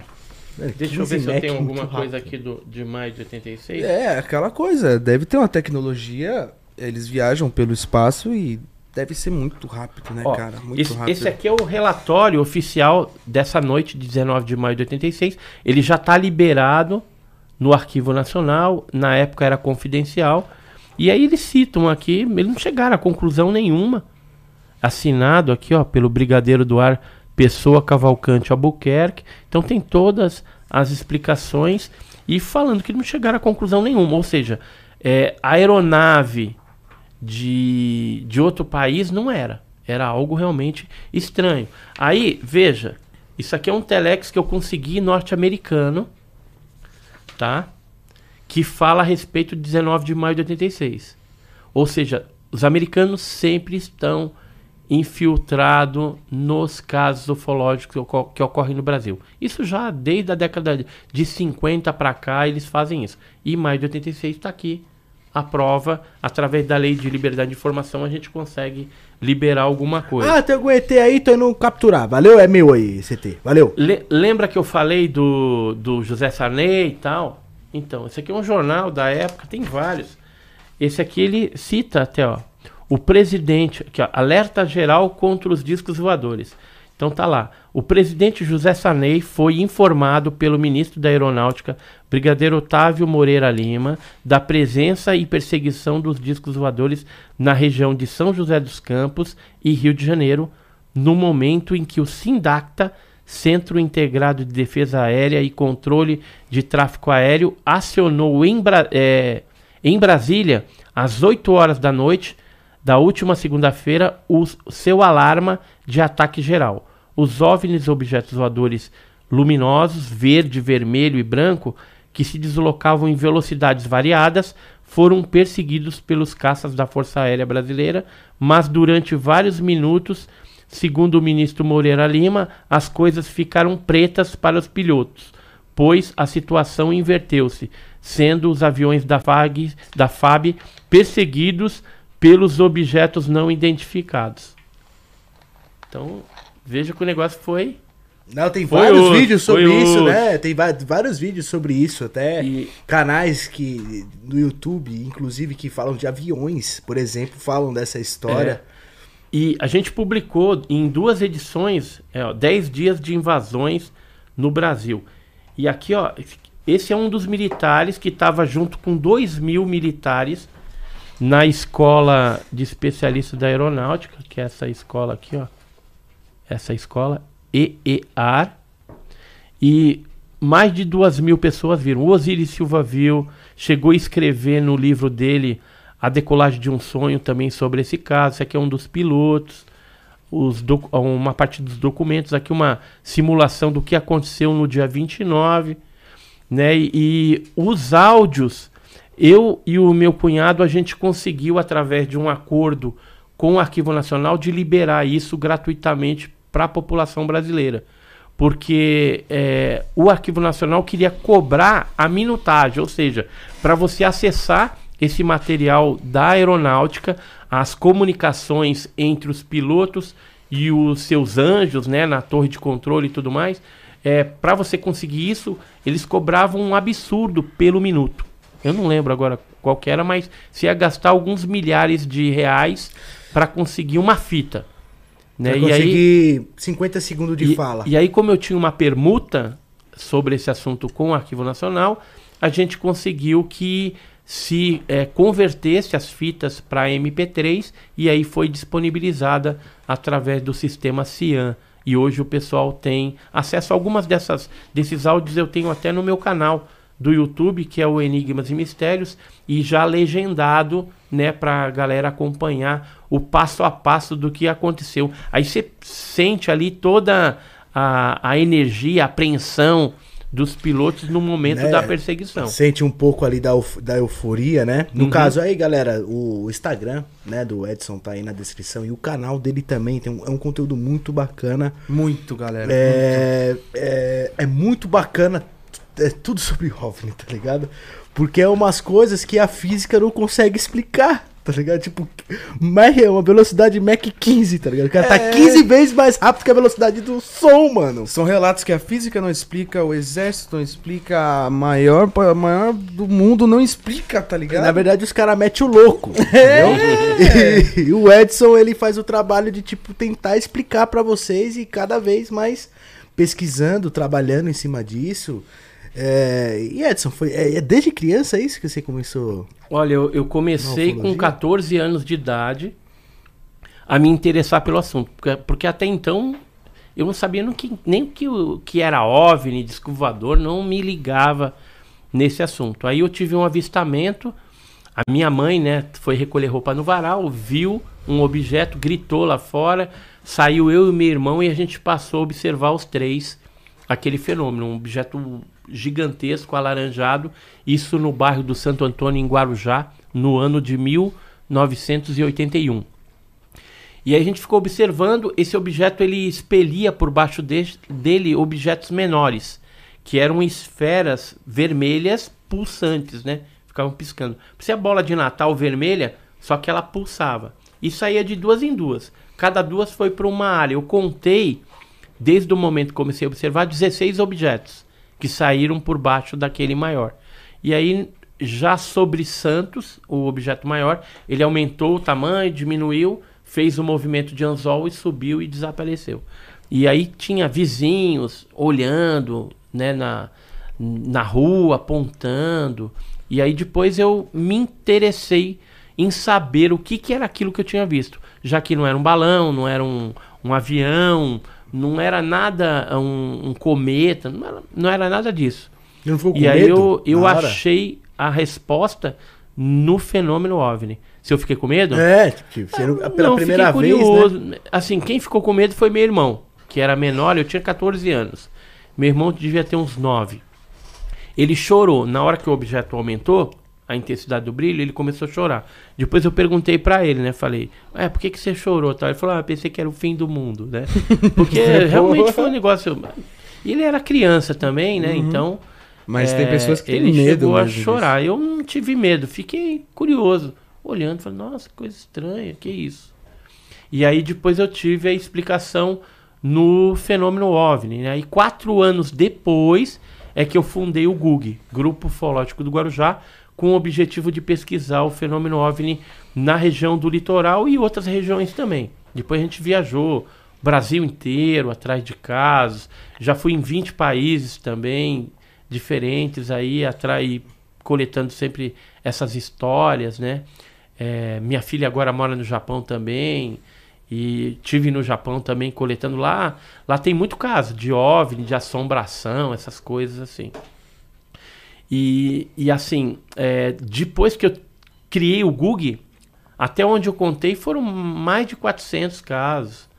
é, envolvendo avistamento, pouso, Fotos. tripulantes, fotos e até explosão de OVNI. Que é aquele que eu falei para vocês. Nessa revista que a gente presenteou vocês aí, fala do caso de Ubatuba. Que são fragmentos do OVNI que foram No coletados. caso, essa revista aqui, galera, se o cara que é, ele, ele assina, não dá pra assinar ela, entrega em casa, como é que Dá, funciona? dá sim. Aí ele pode entrar no site, chama www.ovnipesquisa.com.br. Pode até colocar na descrição do vídeo, se vocês Vou quiserem. deixar assim. Que aí as pessoas que se interessarem têm a versão impressa e a versão digital, né? Que a galera às vezes gosta de, Aham. de ver a parte digital. E aí, é, esses fragmentos, que são os metamateriais, é, hoje eles estão tendo um foco muito forte da ciência, dos ufólogos, dos militares, né? E nós tivemos a oportunidade de ganhar quatro desses fragmentos e eu levei para a USP. Isso aqui é o laudo da USP, que foi feito análise do material e deu como magnésio 99.3 puro. 99.3, sendo que o resto é óxido de magnésio, magnésio enferrujado, 0,07. Então, é, em Ubatuba, em 57, quando ocorreu isso, não tinha nenhuma metalurgia, nada que pudesse explicar esse fenômeno lá. Isso aqui são pessoas da época, o Dr. Olavo Fontes, aqui o fragmento da época em 57, uma análise que foi feita no Ministério da Agricultura no Brasil, isso em 57 também. E saíram matérias nos jornais, né, sobre a queda, caiu o disco voador em São Paulo. É, saíram posteriormente, ciência confirma pedaços de metal são de procedência extraterrestre. Aqui outra, outra análise que foi feita. É, a nave É. caiu. E o extraterrestre que tava dentro da nave? O que, aconteceu com ele, né? Então, como o objeto não era tão grande, pode ser que esse objeto fosse teleguiado. Agora, o objeto maior, a parte maior dele, ela foi resgatada pela Marinha. E esse pescador aqui, ó, o Virgílio Lopes, ele chegou a ver toda essa. É, é, eles recolherem né, uma embarcação da Marinha juntamente com uma embarcação de bandeira estrangeira. Ele, na época, né, por ser um pescador simples, não sabe se era americano, se era algum outro país, mas provavelmente eram os americanos que estavam aí e juntamente eles coletaram esse, esse pedaço maior do OVNI que caiu em, em Ubatuba. Agora, é, por que que atrai muita atenção esses fragmentos, esses metamateriais? Porque é uma tecnologia diferenciada que o pessoal está querendo é, replicar isso na parte espacial, bélica ou mesmo na medicina. E aí você de repente pergunta, ah, mas na natureza tem magnésio puro, 99? Não, não tem. É, meteorito poderia ter meteorito de magnésio? Aí eu consultei dois especialistas, o Paulo Anselmo Mattioli, por exemplo, que é um especialista de meteorito, ele me deu um laudo falando que é, esse metal que nós temos, esses fragmentos, eles não são meteorito. Por quê? Porque meteorito que já caiu na Terra, ele tem no máximo 26% de magnésio, combinado com ferro, níquel, estanfiodita, farringtonita, outras coisas. E esse negócio é puro, é 99. Então ele falou. E meteorito ele tem um, umas pelotinhas diferenciadas que você tem. Na hora que o, o meteoro entra, ele começa a, por causa do calor, dar umas, umas estruturas. Tem um, um nome específico, eu não sei. É, é mais pessoal especialista em meteoritos que sabe falar. Então ele tem umas estruturas específicas que é encontrado em meteorito. Então quando você olha aquela peça, fala, ah, isso aqui é meteorito. Só, Agora- só pelo fato de ele estar entrando na atmosfera, ele já né, cria ele uma, já cria, um- umas formas Tipo- diferenciadas. Tem a parte da, do calor que queima, então gera umas bolhas, coisa que nesse negócio aqui não tinha. Então ele falou, cara, não é meteorito não. Aí ele me deu um, um laudo atestando que não é meteorito. Então se não é meteorito é o quê? Aí, olha só que coisa doida. Eu estive na Argentina, no Museu OVNI, isso aqui é na Argentina, na cidade de Entre Rios, na Argentina tem um museu de OVNI lá, bem legal, tem um monte de coisa. E a Simondini, Andrea Simondini, que é uma das curadoras do museu, elas tinham é, fragmentos desse OVNI que explodiu em Ubatuba. Que foram. é, como que chegaram lá, né? Tinha um pesquisador chamado Ojeda, ele recebeu do Dr. Olavo Fontes, que era o carioca, aquele que tem na, logo do começo, ele tinha esses fragmentos e acabou presenteando o Ojeda com um desses fragmentos. E um outro é, marinheiro mercante também obteve um outro pedaço. Então ela tem dois pedaços até generosos, grandes. Grande. Grande, É grande, pedação. uns pedação grande. E eu tive até com esse pedaço na mão. E quem que esteve lá na Argentina para conseguir uns pedacinhos disso daí para analisar? O físico Jacques Vallée, francês, que trabalha na NASA, que foi consultor também do Bigelow Aerospace, então, é, que trabalha atualmente com Peter Sturrock da Universidade de Stanford. O que, que ele fez? Ele pegou fragmentos, conseguiu esses fragmentos, colocou no tubinho de ensaio, levou para a universidade e fez análise é, isotópica para ver os isótopos que tinha ali naquele material. E o que, que ele descobriu? Que os isótopos que existem no magnésio terrestre é diferente dos isótopos que tem nesses fragmentos do OVNI que explodi- explodiu em Ubatuba. Ou seja, não tem magnésio eh, na Terra com essa composição. Só pode ter vindo de fora. Não existe. E na época as testemunhas falam, né, que era um objeto em forma de disco, que desceu, na hora que ele foi subir explodiu. Tem outras pessoas que falam que tinha um outro objeto junto, não sabe se estavam se degladiando, o que estava acontecendo ali. Né? Brigando E- um com o outro, né? E uh, o que a gente sabe é que houve muito acobertamento também na época, né? Marinho, Exército, Aeronáutica.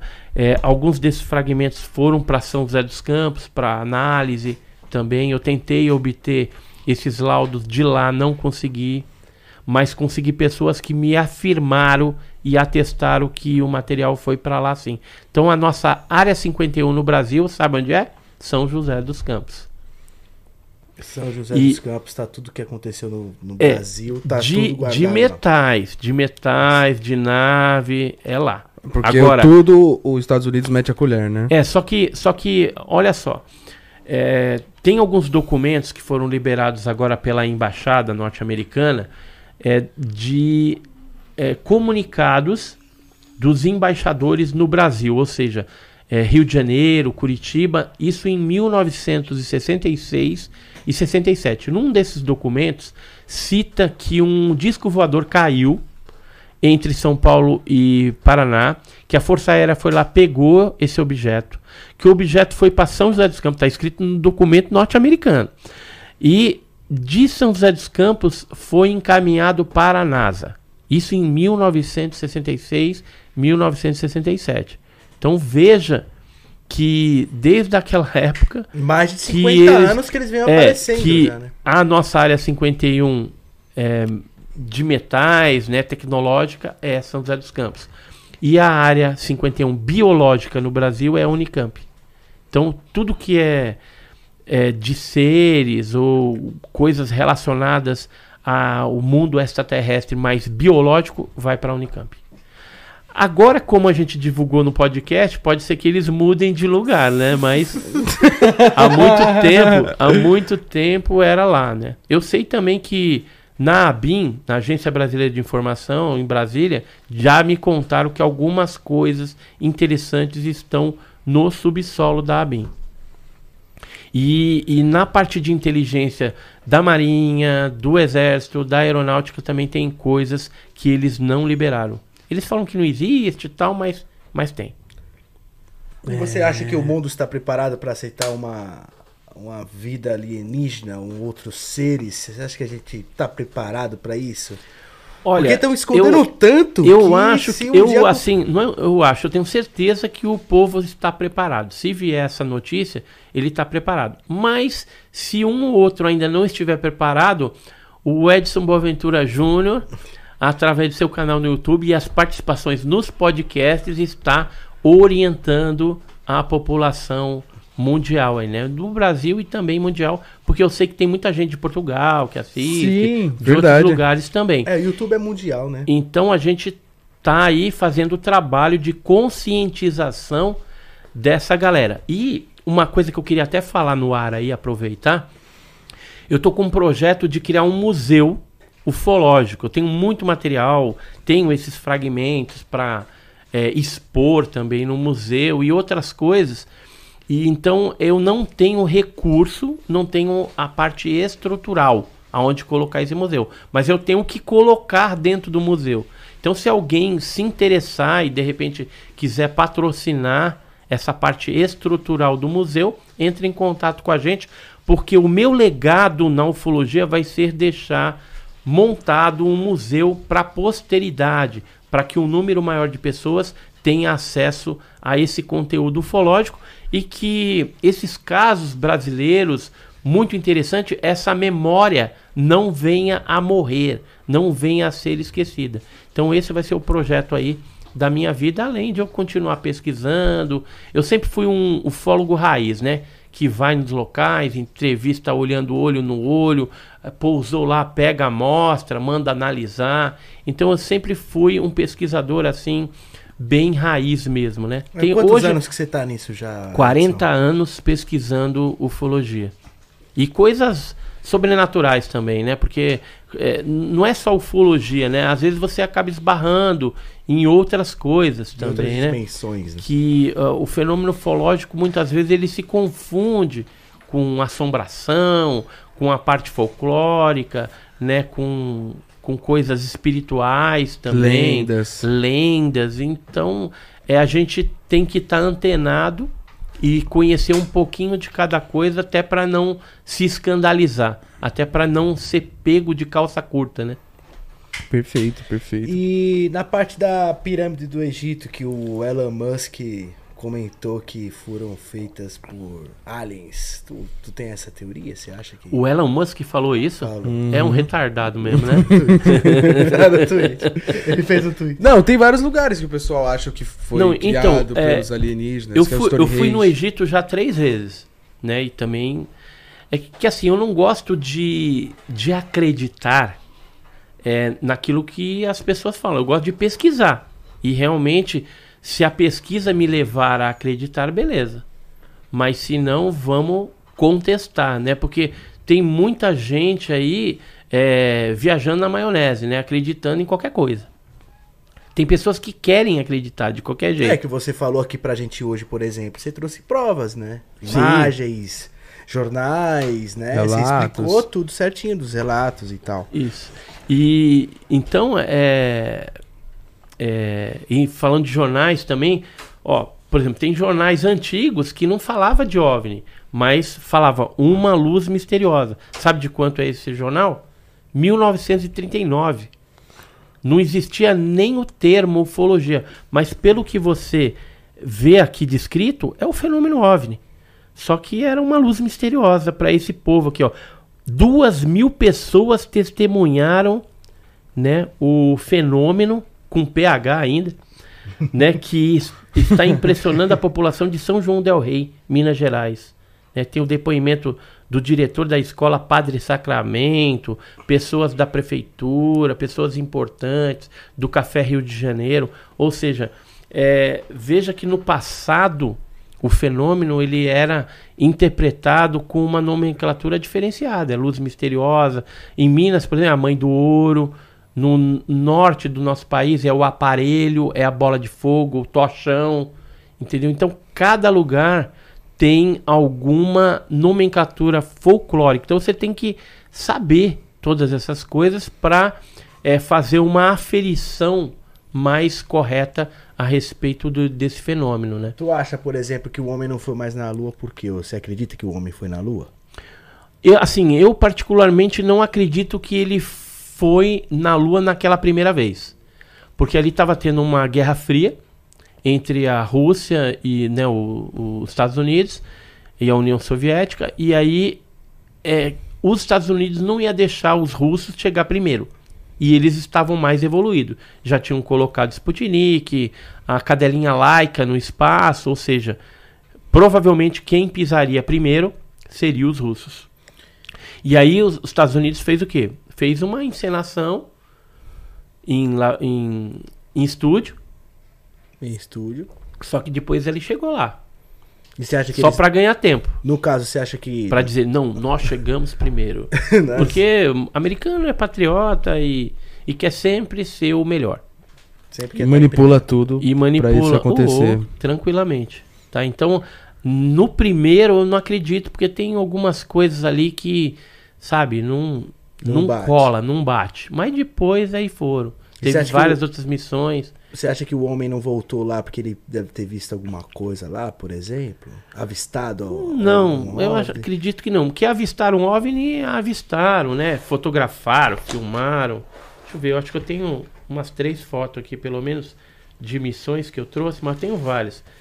Essa aqui, por exemplo, é o Skylab 3, é, em 1973 que filmaram um negócio. Não é um, um, um gafanhoto, nem um, um, um, vagalume no espaço, né? Aqui eu. É. Aqui é, é da Nossa, Apollo, ó. E aqui também a Gemini, Gemini 12, 1966, também tem alguns fenômenos luminosos. Isso ocorre até os dias atuais.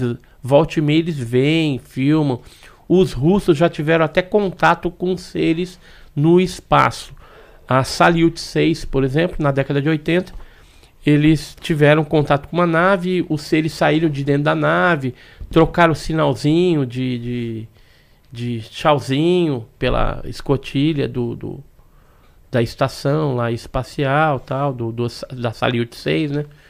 Então, é, isso, infelizmente, o governo russo esconde até os dias atuais. Mas o que a gente tem de informação é que assim que voltaram os astronautas, eles foram é, sabatinados, né? Então tinha o presidente, o, o, responsável ali pela parte espacial e um monte de pessoas da área científica também que ouviram, gravaram tudo isso. Então tá lá nos arquivos russos, não sei se algum dia isso aí vai vir à tona mas que houve um contato de terceiro grau com os tripulantes do OVNI no espaço, isso houve. É, então houve comunicação, cara. Isso, isso já é uma baita a de uma evolução, é muito né, louca, né, cara? Uma Por baita isso que eu fico a madrugada inteira assistindo é... sem dormir. é, pois é, mano. É, galera, no, que não conhece o Edson, ele tem um canal no YouTube, tá aí na descrição, o link tá, vocês que gostam desses assuntos assim igual eu. Se inscrevam aí, é muito bacana. Até para quem não muito, acredita muito. também, começar a, a, ver um conteúdo diferente, né? É, se especializar, assistir algo diferente.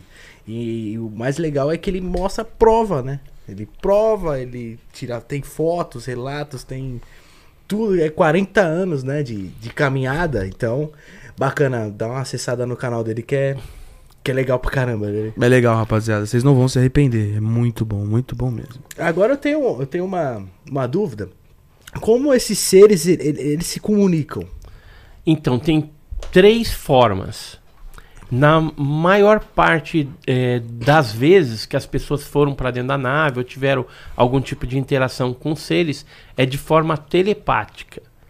é, num percentual pequeno, da, colocaria aí uns 10%, eles tiveram um contato assim, uma comunicação na língua frequente da pessoa abduzida. Então, por exemplo, se é um francês, os tripulantes do OVNI falavam francês fluente, perfeito. Se é no Brasil, um português perfeito, apesar que é difícil falar, né, português aqui no Brasil, mas, mas é assim, só para vocês entenderem que tem um percentual pequeno que é verbal, a maioria é telepático e tem um percentual bem pequenininho que são ininteligíveis, ou seja, geralmente a expressão gutural né, da, desses seres não tem nenhum, nenhuma lógica, nenhum sentido para quem está ouvindo. Então parecem grunhidos, é, sons que não diz nada.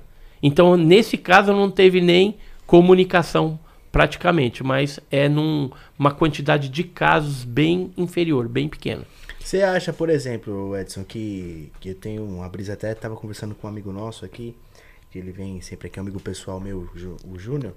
É, você acha que os viajantes do tempo pode ser alienígenas? Tipo, viajantes do tempo, pessoas que. Já ouviu falar sobre o assunto? Viajantes do tempo. É. é não, é assim, eu acredito que se. Isso é uma hipótese, tá? É, é uma, uma teoria. Uma teoria. Dos viajantes do tempo. Seria a própria raça humana, aí não seria extraterrestre. A própria raça humana no futuro voltando para o passado para resolver um problema futuro. Então, de repente, esses seres cabeçudos aí é a gente, lá no futuro. Esse negócio olho preto, pode ser que não seja olho preto, pode ser algum tipo de óculos. Vocês têm um monte de óculos aqui. De repente é um óculos mais é, então. moderno. Então. mais moderno, entendeu? É verdade, mais moderno. Já tem lente, Sou né? alienígena tá? humano. Por, porque no futuro, o que, que vai acontecer? É, o fato da gente é, ser mais tecnológico tende a atrofiar os membros, né? então a gente vai ficar meio franzino e a cabeça vai aumentar, porque a, a, a mente vai trabalhar mais e, e, toda a tecnologia vai fazer o resto para a gente. Então, é, o que, que, pode acontecer no futuro? De repente, ter problemas de é, perpetuação da espécie. Então o que, que seria mais lógico? Se lá no futuro, de repente, já tem a máquina do tempo, que isso daí teoricamente é possível. Pode ser até que ela já exista, mas não está disponível para nós aqui, réis mortais. Mas pode ser que alguém já tenha, algum cientista, algum país tenha isso. Então, vamos dizer que no futuro já se tenha isso. Eles voltariam, já que está com problema genético lá, pega o material porque é compatível, é a, a própria espécie, o próprio ser humano no futuro. Então coletaria aqui óvulo, esperma, né? Faria experiência, coisa que acontece. Geralmente os, os tripulantes dos OVNI às vezes fazem esse tipo de experimento também. Ou coleta cabelo, pele, DNA, sangue. Então pode ter algum objetivo isso. Eu acredito que. E, e, e olha só, você assistiu o, o filme De Volta para o Futuro, né? então, qual que é a premissa lá? É, se você volta para o passado, você, não, você tem que mexer o menos possível, porque senão você pode não existir no futuro. Entendeu? Certo. Então, o, talvez esses seres, se for isso, é, eles são tão sorrateiros que passam meio que, né, na calada da noite aí para não interferir tanto. Pode crer, mas verdade. Faz, teoria, faz total teoria, sentido, né? mas faz tamo, total sentido. conjecturando aqui, né? Teoria. É, estamos conversando uma, uma teoria, né? uma teoria. A teoria também do Triângulo da das Bermudas também, do Triângulo das Bermudas, que passa avião, cai lá, não sei o que acontece. Então, lá, aí um... são áreas, são existem 12 áreas malditas no planeta, que são áreas eletromagnéticas que você tem bastante interferência ali é, coincidentemente ou não, são áreas onde o fenômeno OVNI, vez ou outra, aparece. Então, Triângulo das Bermudas, é, o Mar Adriático, o Mar do Japão, o Mar do Diabo, né? Em todos esses lugares. É, Ilha Bela, né? Inclusive, se você pegar a carta é, aérea, você vai ver que os aviões evitam passar por ali. Porque é uma área que tem uma interferência eletromagnética muito longe, muito grande. Então pode, é, de repente, avariar os equipamentos de bordo da aeronave, causando um acidente. Então eles evitam esse tipo de coisa. Agora, nesses locais poderia, aí já conjectura também. Tem pessoas que falam que vê às vezes portais, né? Então poderia ser algum lugar assim, e aí a viagem desses objetos poderiam estar entrando ou saindo de dentro desses portais, seriam atalhos para a viagem no espaço, sei lá, para você ganhar tempo. São especulações. Mas, Mas é muito mas louco, que é. tem esse tem tipo de coisa, tem. Agora, muitos dos navios que sumiram no Triângulo das Bermudas é, foi porque lá existe, é, próximo à ilha de Bimini, um mar que chama Mar de Sargassos, que ele tem muita alga. Então, às vezes, enroscava e a, a, a, a embarcação ia a pique. Ou o próprio avião, por ser uma área eletromagnética muito intensa, perdia a referência e pluf, caía para dentro da água.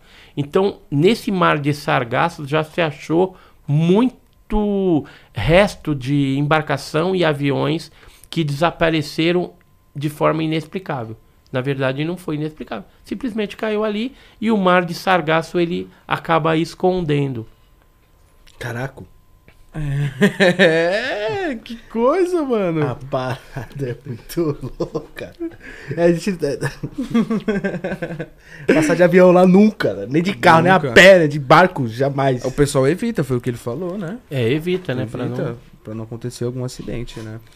E voltando ao Elon Musk, por que você acha que ele quer tanto ir pra Marte, assim? Que ele tá fazendo de tudo pra ir pra Marte. Você acha que ele tem alguma coisa na cabeça dele que tem alguma coisa É, ele quer diferente? Ele tem muita explorar, coisa na quer explorar alguma coisa lá. Deve ter algum recurso mineral, alguma coisa que com certeza isso daí vai é, transformar em dinheiro. E você tinha perguntado o negócio das pirâmides, né? É. Então, eu tive três vezes lá no, no Egito, né?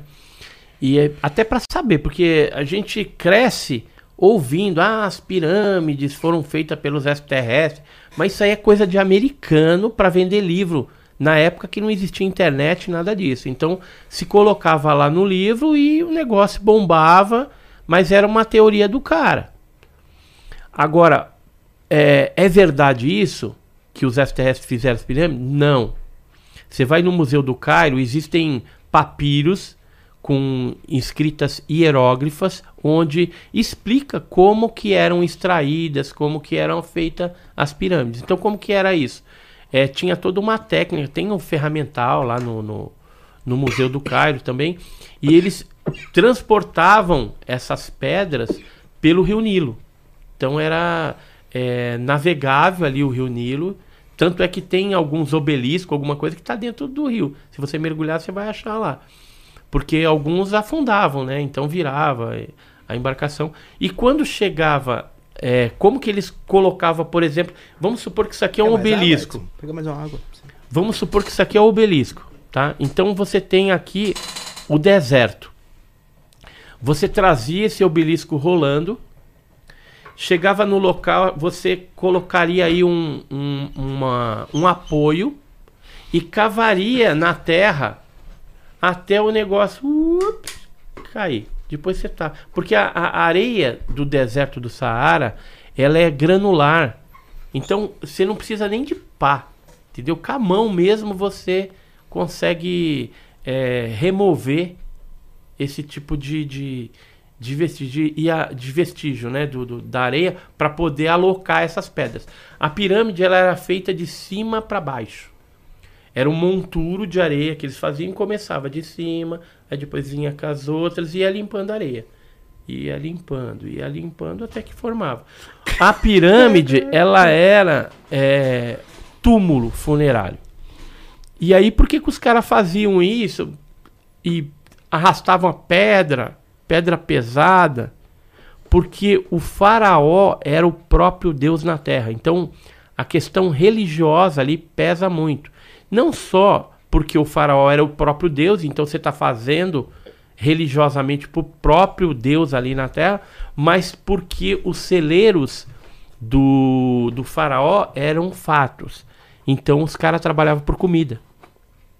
já que é, a, a, as faixas litorâneas do Rio Nilo eram as partes cultiváveis. E muitas vezes o pessoal que, que trabalhava nessa parte não tinha uma área para cultivar. Era terra, né? Era, era areia e não nasce comida na areia. É só na, na parte, é, ma, na, nas margens que geralmente faziam, é, pertenciam ao faraó. Então o faraó tinha a, a área mais fértil, vamos dizer assim, para poder é, ter esse alimento. E aí eles faziam em troca da religião, né, de estar tá fazendo para Deus e por comida. Então as pirâmides é um túmulo do faraó. É o túmulo do faraó. Por isso que tem as armadilhas, tinham as armadilhas isso. dentro. É, tudo, porque né? quando ele era enterrado, é, a, a, a cosmogonia egípcia falava que eles iriam para um outro mundo. Então, eles pensavam que tinha que ir com tudo. Por exemplo, quando você vai no Museu do Cairo, o antigo, o terceiro andar era só as coisas de Tutankhamon, que era um, um faraó menino. Tinha 14 anos quando morreu. E aí ele tem tudo lá: cama de ouro, pesando 70 quilos, a, o chinelinho Havaianas de ouro, tudo de ouro. Porque quando ele passasse para outro mundo, eles acreditavam em é, ressurreição, né? Então, e quando eles passassem para outro mundo, eles tinham que ter esses tesouros, alguma coisa para usar lá. Era uma mentalidade, então era enterrado. Agora, é, agora o que que acontecia? Por que que um monte de gente fica lá escavando coisas no Vale dos Reis e em outros lugares também? Porque geralmente num túmulo desse vai ter ouro. E isso daí é ouro é ouro, né? Não só, não só ouro, por exemplo, tem até uma adaga do Tutankhamon que era feita de meteorito. Provavelmente em algum momento eles viram caindo, aí pegaram e forjaram, fizeram uma adaga, né, uma faca, e tava nas coisas do Tutankhamon, só que era um meteorito. Caraca, vou enterrar o Alan quando eu morrer com os carros, com as motos. Não tem ele aqui no podcast. Vou pra outra reencarnação, quero levar tudo que eu tenho. Nada, a gente pega as motos dele e vende pra fazer o meu museu. É, vai com Deus, vou vender tudo, mano. Caraca, que legal, mano. Nu a gente vem e nu a gente vai voltar, não tem jeito. Não tem, não essa. tem jeito. não vão voltar com nada. Só com a roupa do corpo e nem vai ser a roupa que você escolheu muitas vezes. Que você morre, aí o cara bota uma roupa lá que às vezes não é a, que, a preferida sua, o bonezinho preferido, o óculos. Não é. O terno errado. O terno errado. Entendeu? É, é verdade, é verdade. É, é complicado. Assim, tudo que a gente tem hoje disponível, né? Hoje você tem a roupa, tem toda essa condição, é emprestado. Deus nos dá para que a gente seja mordomo, né? Que a gente seja um, um, uma pessoa que vai usufruir daquilo da melhor forma possível. Outro dia eu estava refletindo a respeito disso. É, até o jardim, cara, que é colocado pra gente, se a gente não cuida direito daquilo, porque foi dada a oportunidade de você ter um canteiro e de repente plantar e, né? Agora você deixa criar mato, você é um mordomo relaxado para Deus.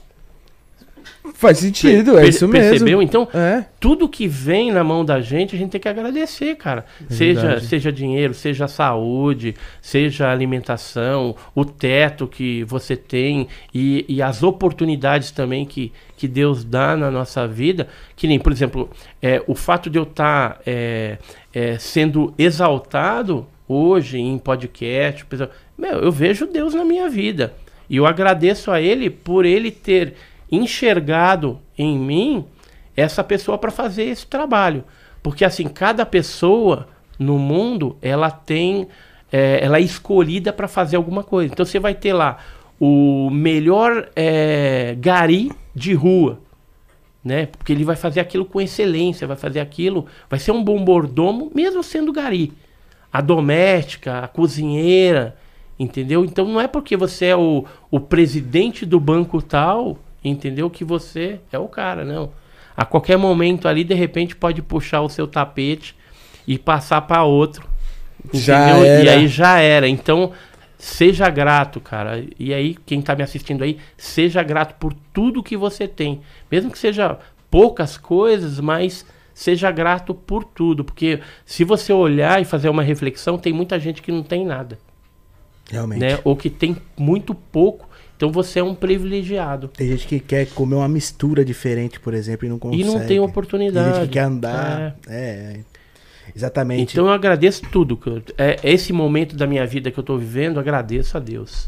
Eu também, todos os dias. Eu e também. Edson, é, que que acon- é, e Quixadá teve alguns relatos também, né? O Quixadá é uma das áreas dos hotspots, né, que é zonas quentes, onde tem uma incidência muito grande de OVNI. Não só Quixadá, né, lá no Ceará, mas a gente tem ali a região de eh, Canindé também, que tem muitos casos, e a zona rural ali. É, o Nordeste, como um todo, ele tem uma é, casuística agressiva desse fenômeno. Luzes que perseguem as pessoas. Na, É, é, e- tem muito disso. Mas é, não é só lá, tá? A gente tem, por exemplo, a Chapada, Chapada Diamantina na Bahia, que é uma área de incidência ufológica, Chapada dos Veadeiros, Serra da Beleza no Rio de Janeiro, é, o Iporanga, né, que é o Vale do Ribeira, aqui em São Paulo, sul de Minas Gerais, todo o litoral brasileiro também é riquíssimo de fenômenos ufológicos, principalmente de objeto entrando e saindo do mar, o que pode sugerir aí que exista uma base operacional desses objetos. É, tinha feito aquele filme lá, Segredo do Abismo, né, que também tem alguma coisa a ver com, com uma tripulação. Então, eu acredito muito nessa parte de OSNIs, né? Objetos submarinos não identificados. E eu tive assim a, a coleta ao longo dos anos de muitos casos. Na próxima revista OVNI Pesquisa, que é a número 11, eu escrevi uma matéria sobre OSNIs também, tá bem legal. Eu separei ali alguns casos bem interessantes. Bertioga, São Vicente, eh, Ilha Bela. Vai saber o mesmo objeto, bem né? interessante. É o mesmo objeto e provavelmente no mar é um local que eles podem ter uma base para fazer o que tem que fazer sem ter que ficar viajando para muito longe, entendeu? Então ali seria um lugar estratégico, um esconderijo estratégico para estar eventualmente fazendo o que tem que fazer, coletando o que tem que coletar. Perfeito. E, e a- as naves deles eram feitas de magnésio. Será que na, pela É, não, profundidade não da- só do- magnésio, tá? Uma, um, um dos casos deu magnésio. Tem, por exemplo, a chuva de prata que aconteceu em Campinas em 1954. Passou o objeto, soltou uma substância, depois solidificou na- nas calçadas, nos buracos das calçadas. Isso foi analisado, deu 88,91 de estanho. Tem alguns outros casos que é alumínio, mas um alumínio bem, bem é, puro também. é, e alguns outros elementos. Então, assim, não nesse. Magnésio é bem encontrado em alguns casos ufológicos a nível mundial, né? Mas é, tem outras substâncias também. Caraca. O João Paulo Alves mandou uma pergunta aqui. Hum. Alan, pergunta pra ele se ele acredita na história do corpo seco. Eu, eu acredito que pode ser também. É, isso é uma lenda do corpo seco. É já um, ouvi falar, já. é um, Já ouvi falar. Uma teoria. um ser que ficava dentro de uma lagoa, que nem um negro d'água, essa, esses seres meio estranhos aí. O... Quer mais água? Como um peso morto, sei lá, um peso. Não, aí seriam seres anfíbios, entendeu? Eu tô até pra fazer lá no canal a gente tinha criado uma área chamado seres extraordinários, né? E aí a- minha esposa estava até é, trabalhando nisso, aí a gente ficou sem tempo pra para gravar, mas a gente tem que voltar. E aí eu vou falar desses seres anfíbios, né? Que geralmente tem membranas nas mãos, nos pés que em alguns casos ufológicos já foram vistos esses tipos de seres também. E o corpo seco, o nego d'água, ele seria talvez algum ser que habitasse alguma lagoa, alguma área de, de grandes porções de água onde tem incidência ufológica também. Então seria um, um fenômeno ufológico levado para a cultura folclórica de cada região aí. É, cada região muda o nome, né? Corpo seco pode ser pra ele, pode ter outro nome. Pode. depois, É que nem o lobisomem lá, né? É, Lobisomem. muda, muda bastante.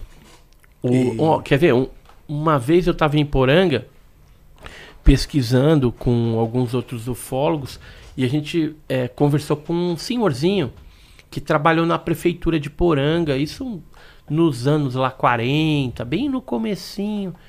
E aí ele contou que uma vez ele viu o Saci Pererê. E aí eu perguntei para ele, ah, como que é esse Saci Pererê aí, né? Que o Saci Pererê que a gente conhece é o negrinho com uma perna só, gorrinho vermelho, o cachimbinho na boca, né? Que assobia, aquela coisa. Então ele falou assim, ó, eu escutei um assobio, um zumbido assim. E aí eu, eu trabalhava de acender o, os postes com querosene. Era de querosene naquela Lamparina. época. Lamparina, né? E aí ele escutou aquele barulho, ficou com um pouco de medo, de repente apareceu na frente dele o Saci Pererê. Aí eu falei, ah, como que era esse Saci Pererê? Ele falou assim, era um homenzinho baixinho, cabeçudo, e aí ele tinha na mão uma bolinha luminosa, estava vestindo uma roupa prateada e depois ele sumiu. Eu falei, ah, tá. Então não tem nada a ver com o Saci que nós conhecemos. Só cifra de Mercury? mano? Era era era um tripulante Prateado? de um Prateado. objeto voador não identificado. Ele viu um ser ali. E só que na, na cultura dele, Era o ele. Saci. Porque assim, Iporanga naquela época, e quem morava ali, às vezes nunca saía dali. É, esse senhor era de cor, eu lembro. Provavelmente ele era remanescente dos quilombos, de um quilombo que tinha ali próximo. Então, provavelmente ele nunca saiu de lá, nunca teve instrução para para saber um pouco mais o que, que era um saci. Mas para ele, na cultura dele, ele viu o saci. É, pois é, com E- certeza. Então, mas é a descrição de um, de um ser, de um. Eu tenho é, casos na ufologia que é, se eu pegar é isso que o cara viu, só que era o tripulante do OVNI. Só que na cultura do velhinho lá era o Saci. Era o Saci. Saci e T. É, voltando um pouco no começo, só pra deixar bem claro, é, Edson, é, sobre a parte da autópsia que você disse que, que fizeram na, no, no- no extraterrestre, não foi? Foi- Necrópsia? É necrópsia, isso. Teve uma nos Estados Unidos, que eu acho que é o caso Roosevelt. Então, essa é fraude. Essa aí foi em agosto de 95. É, o Rei Santilli, que era um produtor de cinema é, da Inglaterra, ele comercializou esse vídeo. Na verdade, ele fraudou. Depois, mais pra frente, ele até falou como que ele fez.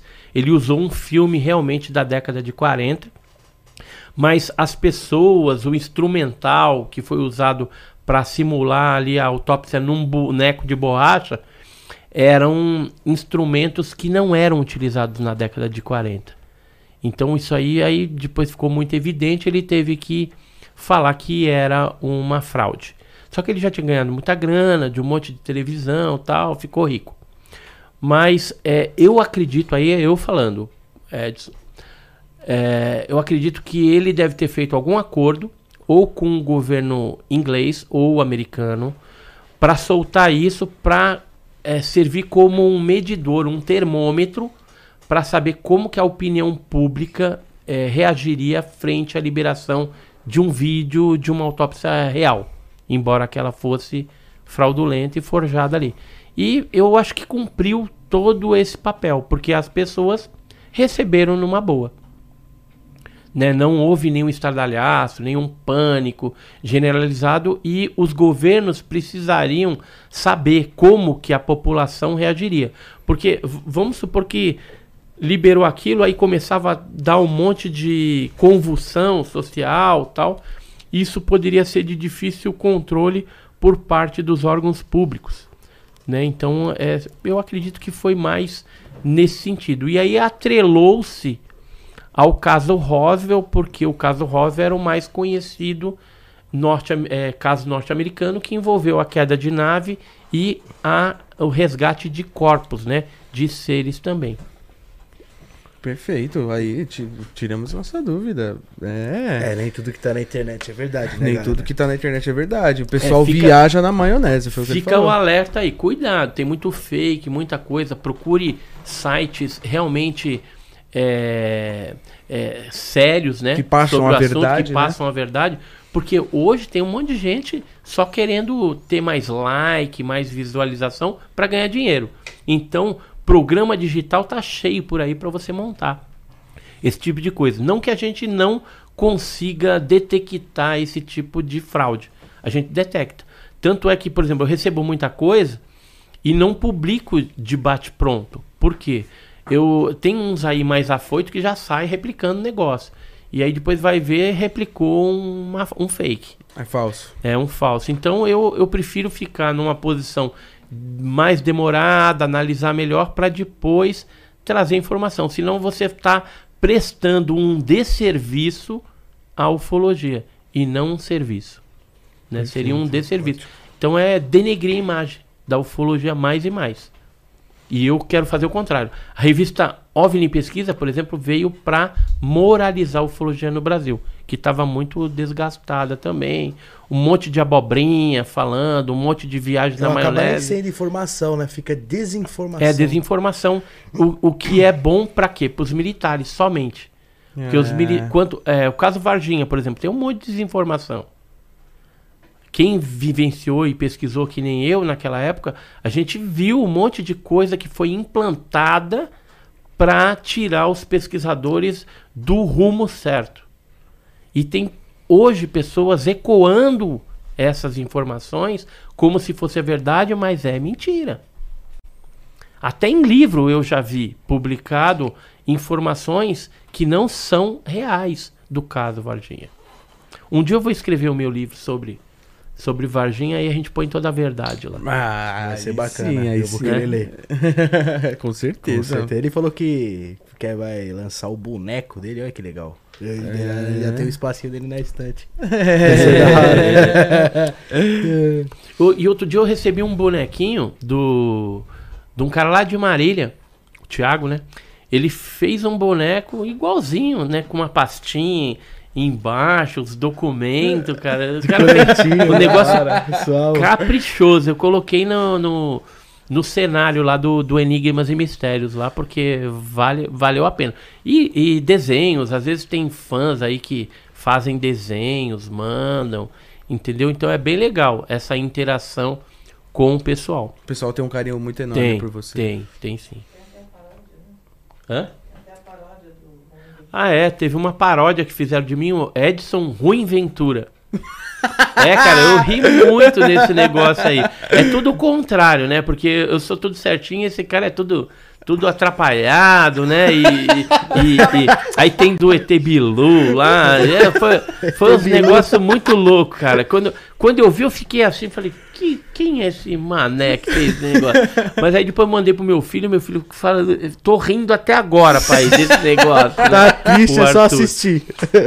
E aí, é, o, outro dia eu até coloquei na televisão lá pra assistir de novo lá, porque a gente racha o bico, né? O, o cara, ele ficou assistindo, acho que um monte de podcast que eu participei, pra pegar o jeito, tudo, até a minha língua presa, entendeu? E ele faz, faz direitinho.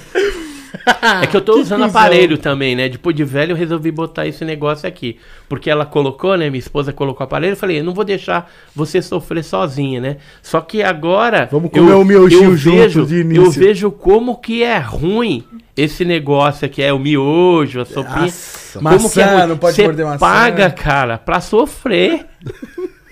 né? mas, mas pelo menos meus dentes era tudo. Você pegar a foto antiga, você vai ver que era tudo encavalado. Agora já tá descendo e eu acho que vai ficar um. Daqui um tempinho vai ficar bem legal. Vai ficar bem, bem bacana. É, eu tenho, tenho até dentistas amigos meus que querem fazer aquele, aquele que tá todo mundo colocando dente de piano, sabe agora? Aqueles dentes Sim, de piano sim. que virou moda agora. Aham. O cara vai falar assim com você, parece até o sorriso do máscara, sabe? Sim. Mas eu, Branco, né? Aquela coisa. eu não gosto, cara. Eu não gosto. Eu prefiro meus dentes natural. Vou voltar a usar aparelho, usei 7 anos. Aí entortou de novo. Aí eu vou recolocar o aparelho e depois vou fazer um branqueamento. Pra mim tá ótimo. não É, quero ficar com dente de piano, não. Quero parecer um máscara, não. Mudar a estética. Pensa em fazer tatuagem, Boaventura? Nunca fiz, ó. Nunca fiz nenhuma tatuagem. O, o meu irmão, ele chegou a fazer, né? E, e depois ele, inclusive, foi pra polícia, cara. É difícil. Você louco. ter. É, então. É, infelizmente já faleceu o meu irmão, né? Mas você Mas- pensa em fazer alguma coisa? Mas nunca pensei, nunca pensei em fazer. Ah, dói bastante. Dói, é, viu? é, então. Ai. Sua Eu, eu acho que tem? eu não faria. Também não. Ah, não. não tem nenhuma. É, dói, viu? E Nunca- depois que faz a primeira é foda. É. Puta que pariu. Não, Toguro começou com ET, tá com ET pra caralho, É. tu fala. Ele tem uns. Dá uns Mano. 40, eu acho, esses ET. Aí começou a fazer fuzil agora. Fez um, já tá com 3, 4 fuzil. Ele Que tem ET tatuado, hein? Ele é viciado em ET, cara, o Toguro. Uhum. Então eu vi assim que na academia dele tinha. A mansão maromba é um ET. ETs, tal. Um ET, ah, o símbolo da mansão Então, se maromba. vocês puderem falar com ele, eh, esquematizar um esquema pra mim ir lá, aí eu vou lá, vou filmar, conversar com ele, algumas coisas, e aproveito e levo umas revistas também. Eu acho que ele vai Boa. gostar. Vai Eu ser bem vai legal. Vamos ver se a O gente que, que ele tem é, desenhado na parede? É um. Tipo. É ele, que é um- é ele deitado, é ele mesmo deitado, Aham. Sem essa parte da cabeça. E o ZT, tipo, fazendo um experimento nele. Ah, é? Que doido. Que doido. E é pertinho, é pertinho da minha casa lá. Eu É perto, até é, é vou lá, mas só tem que ver quando ele tá lá, né? Porque ele É, não para. ele, né? ele tá viajando muito agora, né? Tá viajando muito. Se eu não me engano, Às vezes ele, ele não vai, tá no pro, Brasil. vai pro litoral também. Agora ele tá indo pra, pro exterior toda Pro hora. exterior. Né? Agora, agora- se eu não me engano, ele não está no Brasil, né? Aham. Mas tá faltando Não mais para. alguma pauta aqui, porque a gente foi... Cadê do Stonehenge? Você colocou? É, Como é que é o nome? Pegou, é, Stone... É, Stone... É, Stonehenge. Isso, Isso. é uma construção alienígena? Não. É uma in- construção megalítica, né? É, que tem na Inglaterra. Eu até visitei essa construção em 2002 lá e assim, ela Ele foi, Caramba, cara, você é zica. Você- Não, ele, ele bem que ele falou que ele pesquisa, ele vai lá eu e. vou lá, eu vou lá. Por quê? Aí, Decolar, fica vamos falando- patrocinar o cara, meu. Agora, agora, é, assim, o que que essa essa parte de Stonehenge, ela tem em outros locais. Então tudo indica que eram formações megalíticas que eram, eles falam, é, tem as linhas dos leis, né, que é trazia energia, né? Tanto é que os druidas, já ouviu falar nos druidas? Já, já ouviu falar. Então, os druidas, o que, que eles fazem? Tem uma certa época do ano que eles vão lá e cortam aquelas folhas, né, de, de uma determinada carvalho, e aí eles vão e fazem um ritual ali, em Stonehenge mesmo. Então, por quê? Porque tem algum tipo de energia ali, alguma coisa, mas não tem nada a ver com, com extraterrestre. Agora, já foi visto objeto ali próximo? Já. Mas não é uma coisa é, que nem, por exemplo, Iporanga, é, que nem Quixadá, que aparece bastante mesmo. Lá é uma vez ou outra, né? E é bem. Não tem nada a ver com, com fenômeno ufológico, não. É mais arqueológico e, e, e um, um, um, um símbolo, né? De pedra que traz algum tipo de energia. Talvez alguma ligação com a energia da Terra também, entendeu? É, e eu- que os primitivos usavam como uma zona ritual. E até hoje os druidas usam lá. Que coisa, mano. Ah, agora É, que o... O pessoal vai- inventa tudo. então, né? você vai lá, tem umas cordas assim, você não pode pegar na- nas pedras. E a formação que você vê lá, é, algumas já caíram também, então elas não estão no, no lugar correto. Então você vê de um pouquinho de longe, assim, mas é uma formação bem curiosa.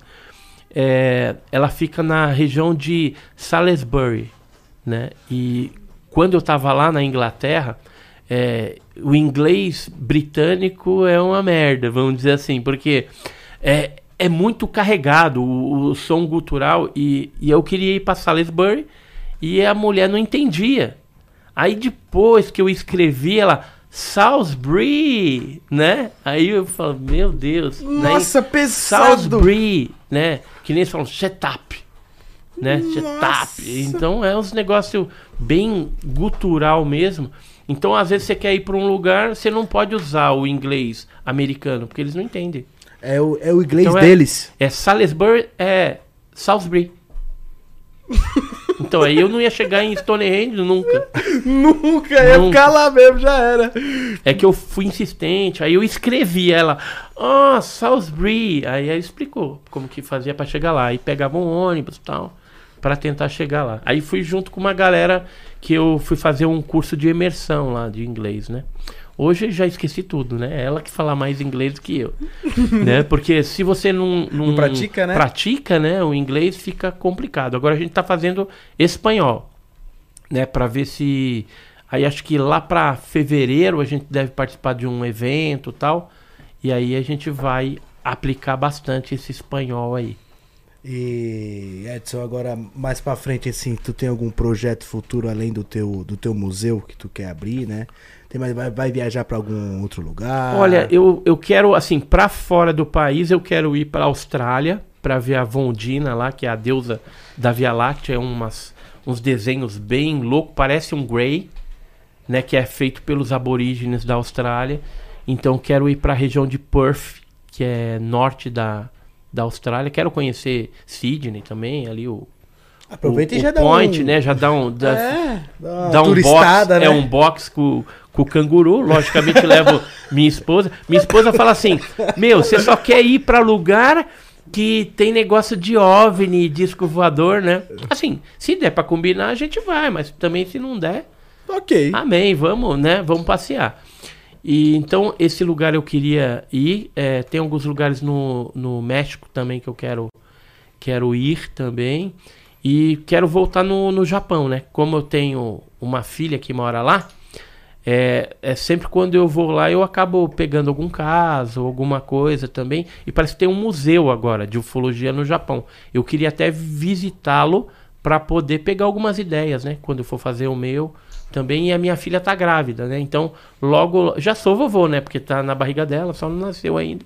Mas daqui a pouco já nasce, a gente não sabe o que, que é, se é homem, se é mulher, mas já tem um lá, que é o Enzo. E até brinco, né? Falo, ah, futuramente você pega meus livros aí e, e transcreve pro Japão, né? Pro, pro japonês. Que aí pelo menos vai. é, o pessoal vai conhecer o nosso trabalho também. Já fura essa barreira Aí do no, Brasil, no né? Japão, né? então pretendo ir lá. E no Brasil, eu quero ir em Quixadá o ano que vem. Então tá nos meus planos ir para Quixadá, pro Nordeste aí. E talvez é, sul de Minas, eh, apesar que a gente foi já esse ano, é em junho e em novembro. E eu vou ter que voltar agora em dezembro lá. Porque assim, como tá pipocando o negócio de Varginha, muitas pessoas aí estão tomando coragem de falar. Então eu, eu tô indo com bastante frequência no sul de Minas. Não reclamo não, porque aí você volta carregado de pão de queijo, de queijo, né, de Minas. Querendo então não, é tudo de bom, Querendo entendeu? ou não, é mais próximo. né? É, e aí você aproveita para visitar os amigos. Lá tem alguns amigos nossos também de Minas Gerais que são super legais aí. Quero ver se faço uma visita também na Serra do Cipó, junto com o Paulo, com o Albert, isso o ano que vem. E a gente vai gravar, né? Porque tem muitas pessoas dessa zona da Serra do Cipó em Minas que tem contato com naves, com seres, mas eles falam de um- uma forma muito natural. Né? Tipo, normal, ah, o cara veio aqui ontem comer um é, pão, um queijo com é nós um- aqui, pô. Uma pessoa aí, não sei. Estranha, marrom, Estranha, olho é. vermelho, conversou comigo. e- Comeu um pedaço de queijo, eu falei, tchau. né? Então, e, e aí eu quero ver se coleto, né, algumas coisas é, nesse sentido também, né? Então acho que vai ser bacana. Por enquanto é isso. E vamos ver, né, futuramente se surge alguns outros projetos aí, é, participação de documentário, ou vídeo. É assim, tem gente até que falou, pô, meu, você devia fazer uma uma série, né, que nem tem esses caras que vai nos locais, né, de ufologia, e aí você é o âncora, né? Então chega lá, entrevista as pessoas, vai, faz isso, faz aquilo. Então daria até uma série aí de History Discovery, alguma coisa assim. Daria mesmo, daria É, mesmo. até o próprio amigo nosso, é, o Felipe Castanhari fez, né, no Netflix, né, Juan? Fez. Sobre coisas... Gê, o, o Castanheira ele trabalha mais com conhecimentos gerais, né? Uhum. Mas ele saiu do YouTube, do YouTube, a Netflix veio. Aí ele fez né? algumas coisas também sobre alienígenas Então, e mas tal. se alguém me convidar, dependendo do, do- da grana também, e eu abraço e vamos, entendeu? Porque agora eu tô livre, leve e solto, né? Eu aposentei em, ago em março desse ano, de 2021. Então agora Nossa, Que maravilha, agora é um casal de pombinho só curtindo um é, a, pouco. esposa, a esposa já era aposentada, né? Então, aí por isso que a gente tá vai para um lado. Eu, ó, participei de podcast até no Rio, cara. Os caras falaram, não, vem aí, eu pago a passagem e tudo. Eu falei, é, tá bom, então tô indo, fui. Aproveitou e ainda deu um Eu fui lá no rolezinho. Pan Podcast lá. Que Foi, legal. foi o primeiro é, podcast fora do, do estado, né? Já tinha ido pro, pro interior, já fui. Corderópolis, fui pra Santos, é, São Vicente, alguns Ah, lugares você aí. foi pra bastante lugar. Já fui num monte de lugar. E São Paulo eu fui numa porrada. Só não fui no Pode Pá, tô esperando eles me chamar. Mas não me chamam esses caras, né? é que agora só chama gente famosa, mas a hora que eu ficar famosa fazer. fazer eu vou fazer biquinho também. Eu não sei, vou pensar aqui, vamos ver minha agenda. né? Não, mas se me chamar, eu vou sim. Né, o- agora o Vilela me chamou, né? Que, Inteligência é, LTDA, Inteligência ali. Nossa, tá com mais de um milhão de visualizações a minha participação ali. Ficou, mas ficou incrível. Tá, tô no top 12 dele já. Que Outro dia eu dei uma olhada lá, tava no top 12. É que tem muita gente, agora o negócio de política, que ele pegou esse filão, negócio puf, É, estourou, né? verdade. Então tem um cara lá com 2 milhões e pouco de, de visualização já. É, Ele pegou esse nicho aí e Pegou acertou. esse nicho aí e acertou. É, aqui no, no Papum a gente traz tudo mesmo. A gente traz tudo que a gente gosta, coisas que a gente não gosta também. É assuntos que, que seja diferente também pra galera, entendeu? Muito diversificado, né? A gente É. não pode manter só aquilo, porque uma hora acaba. É, É. eu trago um polícia, trago um. Um ladrão. fogo, trago um ladrão, vamos supor, né? Trago uma pessoa que trabalha em outras áreas diferentes que a gente não tá acostumado, né? Porque o, o ufologia é uma coisa que tá chegando agora, assim, no YouTube, por exemplo, né? Depois dos, dos podcasts, dos programas que você até participou do Danilo Gentili também, né? Uhum. Então é uma coisa que tá vindo à tona. Então é uma coisa que a gente gosta também. E trazer coisa diferente, diferenciada. O Papum é o lugar de todo mundo. Perfeito. Caso você tenha algum amigo também que, tá- que é da área. Depois eu te indico algumas outras pessoas aí legais é, também pra, estar tá trazendo. Segunda-feira vai estar o Serjão do Space Today aqui. Ah, é? Vai Ele vir vai estar vai tá aí. vai Então, com esse é um que seria interessante é, fazer um bate-papo eu e ele. Porque, porque, assim, ele é cético em relação a algumas coisas. E eu tenho uma forma de dar umas pegadinhas nele, entendeu? E, É, e eu assim, percebi que ele não, ele não acredita. é, ele na não- verdade, eu acho que ele faz um tipo de não acreditar, mas no passado ele já trabalhou com ufólogo. Sabia? Caraca, vamos perguntar pra ele. Se você quiser, eu mando até umas perguntas capciosas assim pra ver o que, que se ele sai bem ou não. É. Você seria se enrosca. É, o Sérgio tá lascado. Vou pegar ele na segunda. pegar ele, vou pegar né? É. Porque assim, ele diz que não acredita no caso Varginha, mas por que, que ele não acredita? Porque ele não foi pesquisar, pô. Se ele tivesse me procurado, eu mudo a, a concepção dele na hora com as coisas que a gente já viu aí. É, é, é diferente você falar do assunto, mas de forma superficial, o que ouviu ali, de que você indo realmente e investigando, conversando, olho no olho, que nem eu conversei com um monte de militar que participou, que infelizmente eles não podem aparecer porque eles assinaram um termo de confidencialidade e se souberem que foi ele que falou, ele pega 14 anos de cadeia e ainda perde o, o soldo dele, o, a aposentadoria dele. Nossa. E fica manchado, né? Já Pro era, resto da vida na, no- na corporação dele já era. se Ah, queimou. acabou. Porque assim, eu não critico militares, cara. Eu critico os normativos que proíbem que eles falem. E- Porque assim, tem muito normativo que é de acobertamento. Né? Tanto da aeronáutica, exército, marinha. E esses normativos, alguns deles são da década de 70 ainda, 77. Época da repressão, aquela coisa toda que não mudou até hoje. Agora, não muda por quê? Por conta que a gente tem que ficar dando benção para os americanos. Né? E mandando nossas coisas, né? Manda as criaturas de Varginha para lá, manda a nave para lá. E não é de hoje, né? O caso de 96 é um caso. Mas tem o caso Feira de Santana, tem casos que ocorreram no passado e que a gente fica dando de mão beijada. De mão beijada não, porque eu acho que tem alguma contrapartida. Mas eu não sei que contrapartida é essa que o governo brasileiro e os militares recebem dos norte-americanos. Mas que tem, tem. Porque ninguém vai fazer de graça também e É, verdade. dar um negócio desse aqui, porque poderia desenvolver aqui mesmo. Ou não, né? Ou de repente o brasileiro só tá preocupado em grana, em dólar, sei lá, não sei. É, tem coisas Em revoada, em É, tem coisas que não. comprar carro sabemos. caro e... Você, brasileiro sabe como é que é, né? É só festa. Tem coisas que E- não sabemos. E né? assim, se algum dia eu sair da ufologia, vocês saibam que me compraram. E aí o preço, o preço é alto. Todo mundo tem o seu preço, né? Com certeza. Então se algum dia eu sair e falar, não, não vou mexer mais, pode ser que aconteceu isso. Porque é, hoje eu impunho uma bandeira de trazer a verdade, de pesquisar, de trazer a seriedade do assunto. Então, por enquanto, eu tô assim, mas pode ser que, como já teve no passado, no caso Varginha mesmo, a gente tem um vídeo é, no canal lá da dona Luísa, a Liliane e a Valquíria denunciando uma tentativa de suborno. Foram uns homens de terno lá e falaram para elas desmentirem o caso é, e eles iam dar um- uma quantia de dinheiro bem generosa, que elas não iam ter nem que trabalhar mais, iam realizar todos os sonhos da vida, só que elas teriam que ir numa televisão que eles iriam indicar e falar, desmentir né, o caso do jeito que eles iriam instruí-las. Tá? Então, é, infelizmente, elas não estão ricas hoje, mas pelo menos contar a verdade. Porque se elas tivessem aceitado naquela época, com certeza o caso Varginha tinha morrido.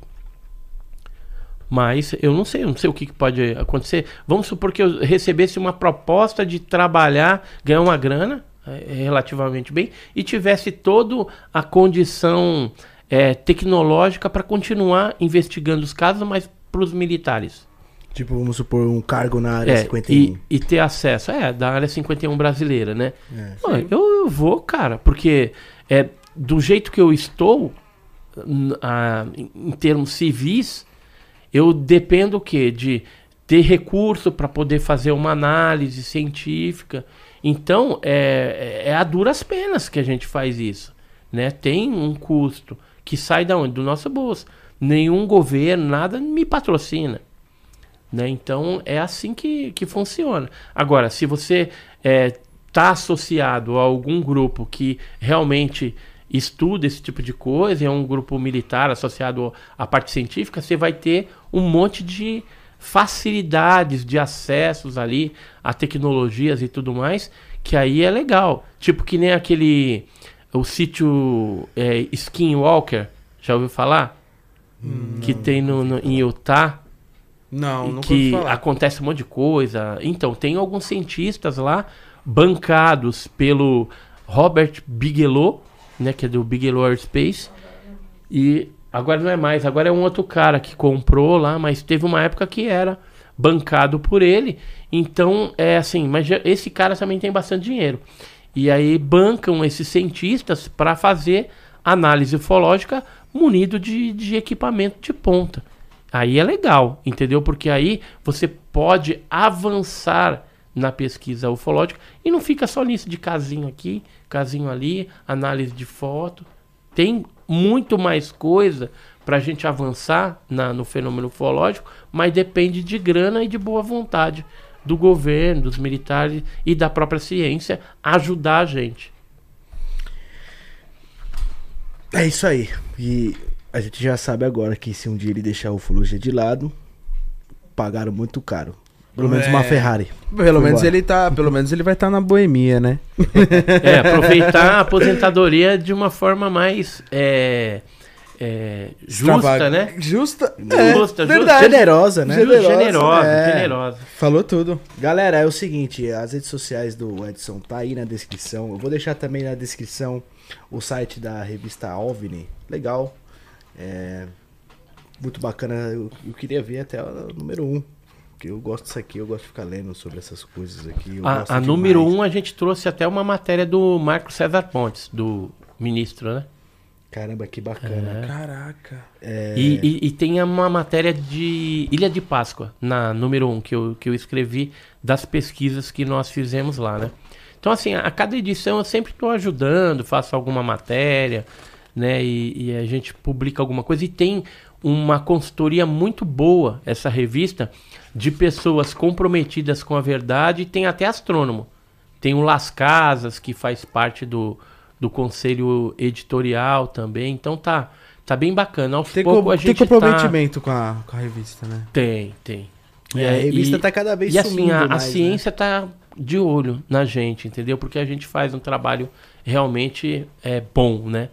É, não- a gente não fica aí falando é, pelos cotovelos, né? Viajando na maionese, como tem um monte por aí. A gente faz um trabalho realmente... É, é. Não é, não é. Doa quem doeu, fala a verdade. Igual a gente perguntou um monte de coisa pra você, para você hoje, por exemplo, e você falou, ó, não, isso aí é mentira, isso aí não, não consigo. É, tem que orientar, né? Porque as pessoas vivem iludidas aí. E aí isso não é certo, né? Ficar. É, é que nem. Teve uma época, a gente tava lá no Guarujá, só finalizando aqui, e aí saíram umas fotos de um fenômeno que apareceu no céu lá. E era um objeto em forma de peão, assim. E na, eh, no dia que saiu, saiu como OVNI no céu do Guarujá. Tem até essa matéria, acho que é de 91. Aí eu olhei e no dia que aconteceu aquilo, eu e o Jamil a gente tinha se comunicado, eu tava no banco, ele falou: "Cara, tá aparecendo um negócio aí". Eu falei: "Ah, é, tal". Aí ele falou: "Vou ver de binóculo". Aí olhei e falou: ah, "É um balão". É um balão bem grande, deve ter uns 30, 40 metros, daqueles em forma de peão, né? Eu falei: "Ah, beleza, então". Aí esquecemos. Quando saiu lá OVNI no Guarujá, eu fui o primeiro para você ver o compromisso com a verdade que a gente tem. Eu poderia deixar quieto, porque é, seria mais um caso de OVNI ali na região. Como a gente é o grupo ufológico, o pessoal vem falar e vai chegar mais coisa. E aí faz a propaganda. Mas não, eu fui lá na redação falei, eu quero fazer, é, dar uma entrevista para explicar o que é isso aqui. Falei, isso aqui é um balão, assim, assim, assim. Aí eles publicaram. No dia seguinte, eu falando que era balão. Aí passou mais uns dias, apareceu o grupo de baloeiro. O balão foi cair lá na perto de Ubatuba, Caraguatatuba, Caraguatatuba, aquela região lá, entendeu? E aí tinha metragem mesmo do, do, do balão, etc e tal. Então, é, eu tenho toda essa sequência de matérias jornalísticas que foram publicadas que mostram a seriedade da gente. Quando é, é. Quando não é, não é. Entendeu? E aí eu não, não tenho papas na língua, não, e não tenho medo de ninguém. Fala a verdade. Fala a verdade e, E e, e e o que eu tiver de, de prova eu mostro. Ótimo. É, isso mesmo. Obrigado, Edson, por você ter participado. Se quiser fazer algum agradecimento. Então, queria agradecer vocês dois, né? O Alan, o Juan, né, pela acolhida aqui. Tamo junto. Eu É, que agradeço. Eu é- agradeço. cê é louco. É, acompanha o pod... você em podcast, acompanha o seu canal, vixe. Junto. E a gente foi super bem recebido aqui, eu, eu e minha esposa. Gostei muito do bate-papo aí. Estamos à disposição quando quiser que volte, de repente trazer um, um assunto específico também. E é aquilo lá. Espero que vocês tenham gostado também. Então siga a gente lá na rede social. Faz a gente chegar no 100k até o final do ano, né? Então você que está assistindo aí, de repente, vai lá, se inscreve, pega a mãe- mão do pai, da mãe e nos ajuda aí, porque a gente está nessa campanha tentando chegar pelo menos no 100k. E é algo que a gente nem compra, gente, entendeu? A gente é, realmente está crescendo naturalmente ali. Então, desde o começo foi sempre assim. E graças a Deus aí as pessoas estão chegando, estão querendo conhecer mais sobre o assunto. Então, agradeço aí mais uma vez e tamo junto. Muito obrigado, Tamo Edson, por junto. ter participado. Galera, lembrando vocês aí que o canal de Cuidado cortes está né? na descrição também, tá bom? Então vai sair o cortes lá do, do Edson, com, como de outros convidados. É, tá aí na descrição. Acompanha a gente no Spotify também. Então você tem Spotify, você tem stream de áudio, acompanha a gente também. Sei lá, você tá viajando, tá na academia, tá fazendo qualquer coisa na rua, no carro. Põe e escuta a gente aí, que é um papo bacana que hoje a gente aprendeu demais. É a cada convidado, né, Rony? A gente. Aprende cada dia, né, mano? A cada dia e, e faz Hoje eu acabei amizades. com muitas, muitas curiosidades que eu tinha, cara. Tô, tô me sentindo realizado hoje. Tamo junto. Valeu aí, DJ Filipinho03. É nóis, mano. Valeu, hein? Tamo junto, meu parceiro. Um abraço pra você aí, pra toda a galera que acompanhou a gente hoje. Tamo junto. Tamo junto. Vou voltar pra minha. O Cauã tá trocando as Cauã. câmeras assim, rapaziada. É, o Cauã tá assim, ó. Tá trocando as câmeras assim, ó. É, tamo junto, família. Se inscreva no canal caso não seja inscrito. Deixa seu like aí que é muito importante. É nóis, um grande abraço a todos e até o próximo episódio. Valeu, galera. Tamo junto. Tamo junto. Vamos pra próxima. Oxi, oxi.